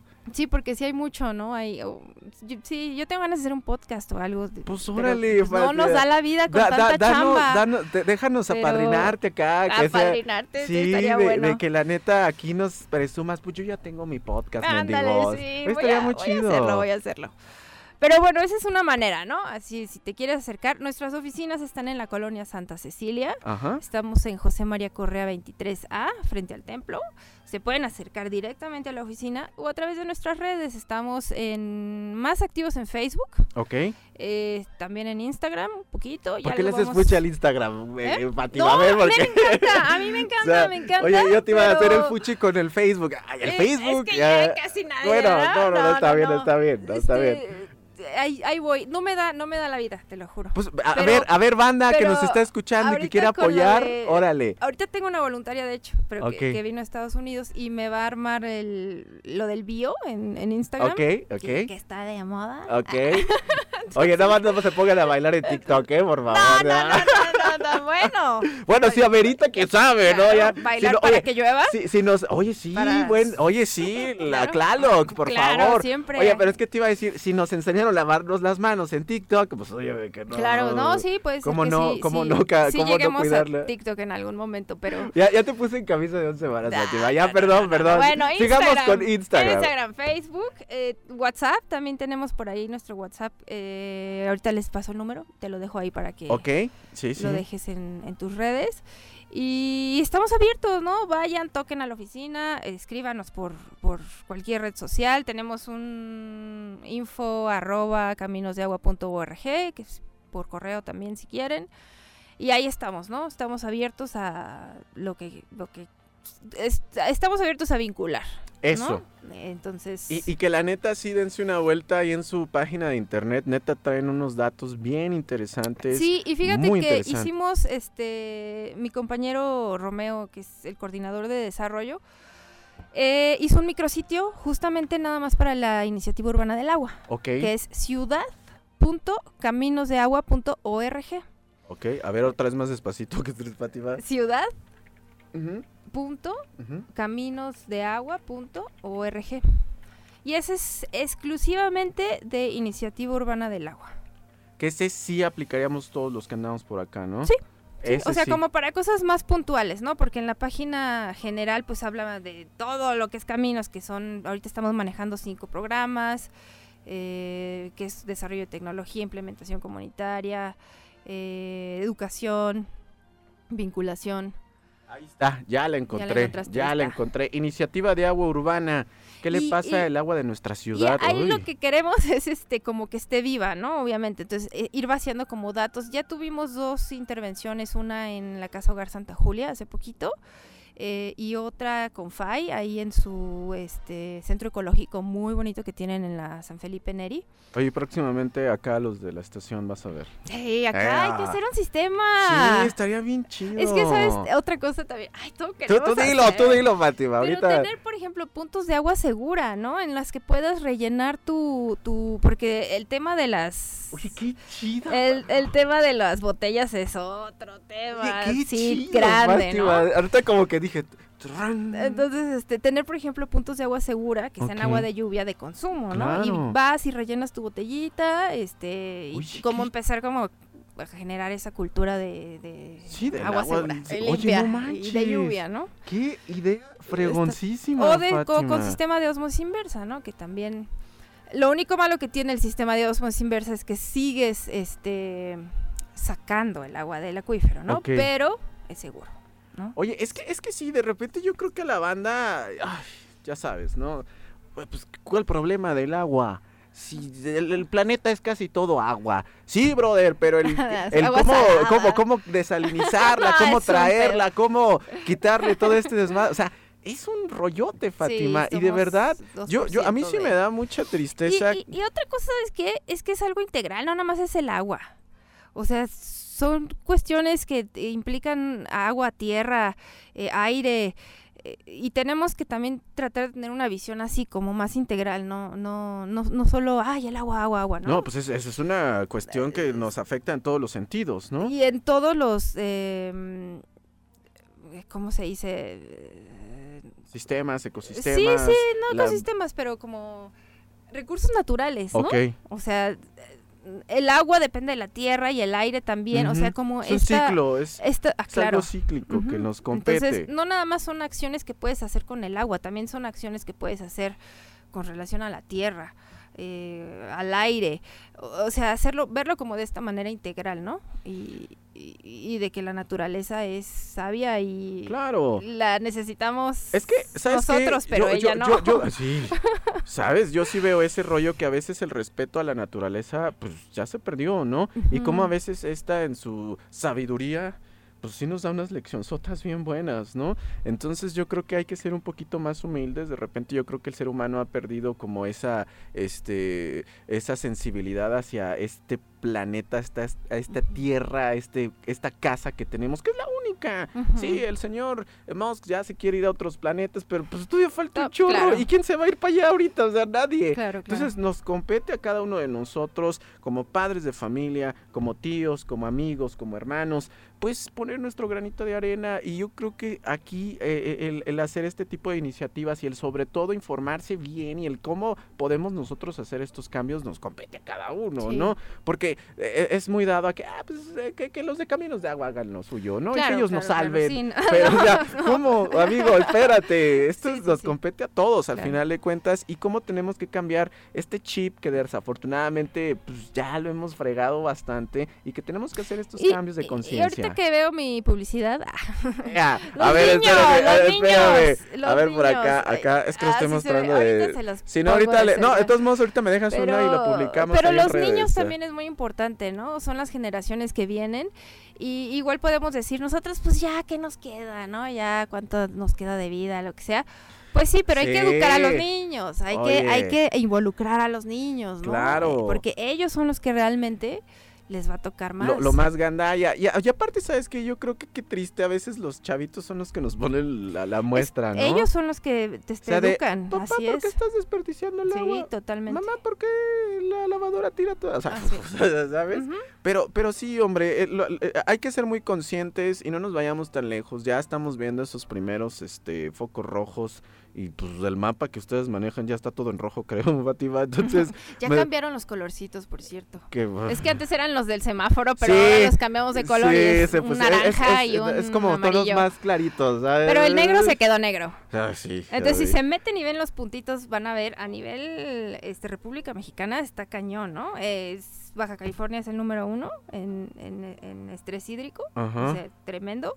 Y Guanajuato es el número dos. Ay, Fátima, bueno. Pues ahí vamos. No, no, esta, carrera, esta carrera, esta carrera no la queremos cotorrear, la neta. no, no, no, al final son, son, datos reales. y no podemos estar como el cuate este en sus conferencias que traen otros datos, obvio que no. Son realidades que estamos viviendo y que estamos muy a tiempo para hacer los cambios y para cambiar esas conciencias, eso nos queda muy claro. Entonces participen, no sean apáticos. vayan, en vez, mire, su novela déjenla un ratito déjelo un ratito, hay repeticiones, o sea, dése la oportunidad de conocer algo más sobre esta problemática y cómo podemos cambiar todas estas cuestiones tan terribles que se viven, pero que son una realidad. Así que dense la vuelta, esto todavía pasado mañana, el jueves, vamos a darnos una chance de ir ahí. Este ya nos dijo Fátima, si tienen hijos no hay problema, ah, va a haber ahí talleres para los chamacos y que no estén inquietos y que se puedan también un poquito involucrar de todo esto del tema. Y por supuesto ustedes pues participen, la neta, si no tienen chance, que chequen ahí en su página de internet, sí, todavía no sé si vamos a transmitir en vivo o vamos a grabar, pero lo más seguro es que después lo, tengamos en redes, ¿no? claro. La charla. Aparte también en YouTube ahí manejan algunos, ¿no? Sí, en YouTube también, sí, de hecho es donde tenemos todos los videos. Oye, pues eh, qué chido, Fátima, la neta estoy muy contento que te hayas dado la vuelta por acá, que te hayas desvelado, Fátima, ya sé que andas activa desde las 6 de la mañana. yo, soy, mañanera. Híjole, te castigaron, ya ves, ¿verdad? Castigaste no, hombre, no, no, pero, saludos a toda la banda de Caminos de Agua que yo le agradezco ahí que que les mensaje así de, oigan, este, es que pasamos por ahí una nota y quiero que me eche la mano. muchas gracias. Y, y, yo quería, yo quería eh, desvelar a otras personas, Fatima, eh, discúlpame. no. ¿Quién desvelar? No, no, no, no, no, no, no, no, no voy a decir nombres. yo dije, pues ya que anda ahí. Dije, no, Fátima, pobrecita. o sea. es que como me dio COVID, ahí no, no, que decir al aire. me dio, entonces cuídense también. Así de los de acá. Oh, bueno, Fátima, gracias por estar aquí. No, Fátima, la neta, muchas gracias. Pero sí, ya tenía ganas también de salir al mundo y, Qué bueno. y poderles charlar un poquito acerca de este. No, y, sabes qué, Fátima, que no sea la última vez. La neta, ya, ya no te la vamos a poner tan intensa. No, eso del cine está padrísimo, ¿no? Sí, que, que, que, ya lo estamos comprometiendo aquí a Fátima, pero y, al grupo de Caminos de Agua, pero la neta estaría muy chido. eh, tú ya lo viste, nos encanta hablar de cine, de libros, de videojuegos, de todo este rollo. sí. Entonces estaría bien chido que, que, que, que en los próximos eventos que se tienen Cineclub en cartelera. De todos modos, ya, ya eh, Toño, como que digo, va. Dijo, va. Va, sí. estaría muy Y fregón. vamos a tener nuestro ciclo Oye, de qué- qué feo. Bueno, no sé si qué feo, qué bueno. Hasta que no vemos como cuestiones visuales o cuestiones auditivas. pues es que somos... nos, nos, como que nos da el telele así de. Hay quienes ah, somos visuales y hay quienes somos auditivos y hay Sí, quienes pero, somos pero, más, pero es que ¿no? se Pero- tienen que hacer estas estrategias. Y sí hay Sí. muchas eh, películas, podcasts, ahorita que lo mencionaba, y neta. locos, Esto sobre todo del podcast, neta, sí. Lo voy a poner ahí en la, en la página de Fíjate Instagram. que yo no lo, no, no lo he topado, ¿eh? Te lo, te lo voy a sí. pasar. La neta casi ya te muestra un rollito donde un día pues ya no hay agua. Y en la Ciudad de México, así Sí. de fácil. No, y es lo que pasa. Desencadena. Pero, pero ¿qué pasa cuando ya son meses, años? Y la neta, aquí ya se involucra política, violencia, Claro. este, muchas cuestiones muy, pero muy, Muy cañonas. fuerte, sí. Entonces yo creo que estamos, a mí me encanta porque Sí, se llama SED, tiempo. La advertencia, ¿sabes? sí, o sea, sí. todavía la advertencia, güey. Claro. O sea, ponte las pilas, cabrón. o sí. sea, y, y- la neta sí, yo sí invito a que escuchemos, a que nos informemos, a que nos involucremos sobre todo y participemos al final de cuentas. No solamente quedarse, ay, qué chido que estos brothers están haciendo. No, a ver, tú, tú también puedes participar en De- esto y hacer la diferencia. Pero Fátima, muchas, muchísimas gracias. Un mensajito final, nuevamente redes, algo, no sé. Mm, Pues nada, estamos en redes. no, sí, Gracias, este, Fátima, la eh, última. Síganos, síganos en Facebook. Ahí, generalmente en Facebook lo que tengo es lo que estamos haciendo, ¿no? Como los proyectos actuales. Eh, eh, ah, mencionaste el YouTube que no me acordaba, gracias. Ya ves, Fátima, es muy ya ves. tarde, David, para mí. No, no te preocupes, Fátima. eh, te prometo que la próxima es Este, grabado. Pero sí, o sea, generalmente en Facebook vamos a poner cuando tengamos eventos, cuando tengamos ciclos de cine o lo que sea que vayamos a estar haciendo de esta iniciativa urbana del agua, pero queremos ser muy activos, ¿no? Entonces, a pesar de que vamos ahí al pasito, eh, involúcrense, ¿no? Cuando vean actividades de la iniciativa urbana del agua, acérquense, eh, pregunten. Va a haber un panel de preguntas y respuestas como de 20 minutos también en, en el evento. Si tienen dudas, anótenlas de una vez y así, lo que tengan, ¿no? Oye, y esto, oye, y que, que vayan, pregunten. Vamos a estar ahí eh, una persona de cada programa eh, contestando sus preguntas. Y ahí estamos, ahí andamos. Fátima, muchísimas, muchísimas gracias que te hayas desvelado con nosotros y sobre todo pues hacer este zape eh, mental que necesitamos muchas Sápeme, veces. Y tengan su huertito y ¡Ea! aléjense del sistema. ¡Ay! Tenía que decirlo, ¿eh? Tenía que decirlo. No, gracias, Fátima. no, y neta, gracias. que no sea la última vez que, que Caminos de Agua está eh, en este espacio. Al contrario, vengan No, las veces muchas que, que gusten y que tengan algo. Neta, este es, este es su espacio. Y pues nos estamos escuchando y Sí. viendo en la conferencia. Ay, síganos mucho en el micrositio, por favor, en el de Ciudad, que te di? ciudadcaminosdeagua.org. Eh, ahí vamos a ir vaciando un montón de cosas, ¿no? Y para empezar ya están los datos a nivel San Miguel, porque yo les di Ok. datos a nivel Cuenca, Ok, ¿no? Que abarca siete municipios. ok. Y ahí ya están los datos nomás de San Miguel de Allende. Perfecto. Fátima. Muchas, muchas gracias, Caminos de Agua, muchísimas gracias a toda la banda. Eh, saludos rapidísimo antes de irnos porque ya nos comió el tiempo. Este, saludos a doña Isabela que se está desvelando, que por allá nos vemos y dice muy interesante, buena información. Por acá también el señor Víctor se está desvelando, que muy buena información. Eh, saludos para, ah, ah, bueno, esto es para Antonio, pero de todos modos, este, al buen amigo Antonio Delgado de parte de Mercedes. Por acá desde Katy, Texas, hombre, nos están escuchando el Torero Herrera, que también estaría bien interesante que nos hablaran allá cómo está esta cuestión, fíjate. Sería muy interesante ver Sí. cómo está esto, pero bueno. Ay, también por acá ya se está este anunciando. ¿Quién se anuncia? Efren, Efren, muchas gracias, Efren. Un abrazote, gracias por desvelarte. Y nos estamos viendo, por supuesto, este jueves. Y pues la bestia nocturna ya se despide el día de hoy. Gracias, bestia. Gracias, un gusto. Los esperamos el día de mañana, como siempre, con el gusto de siempre. Gracias, buenas noches.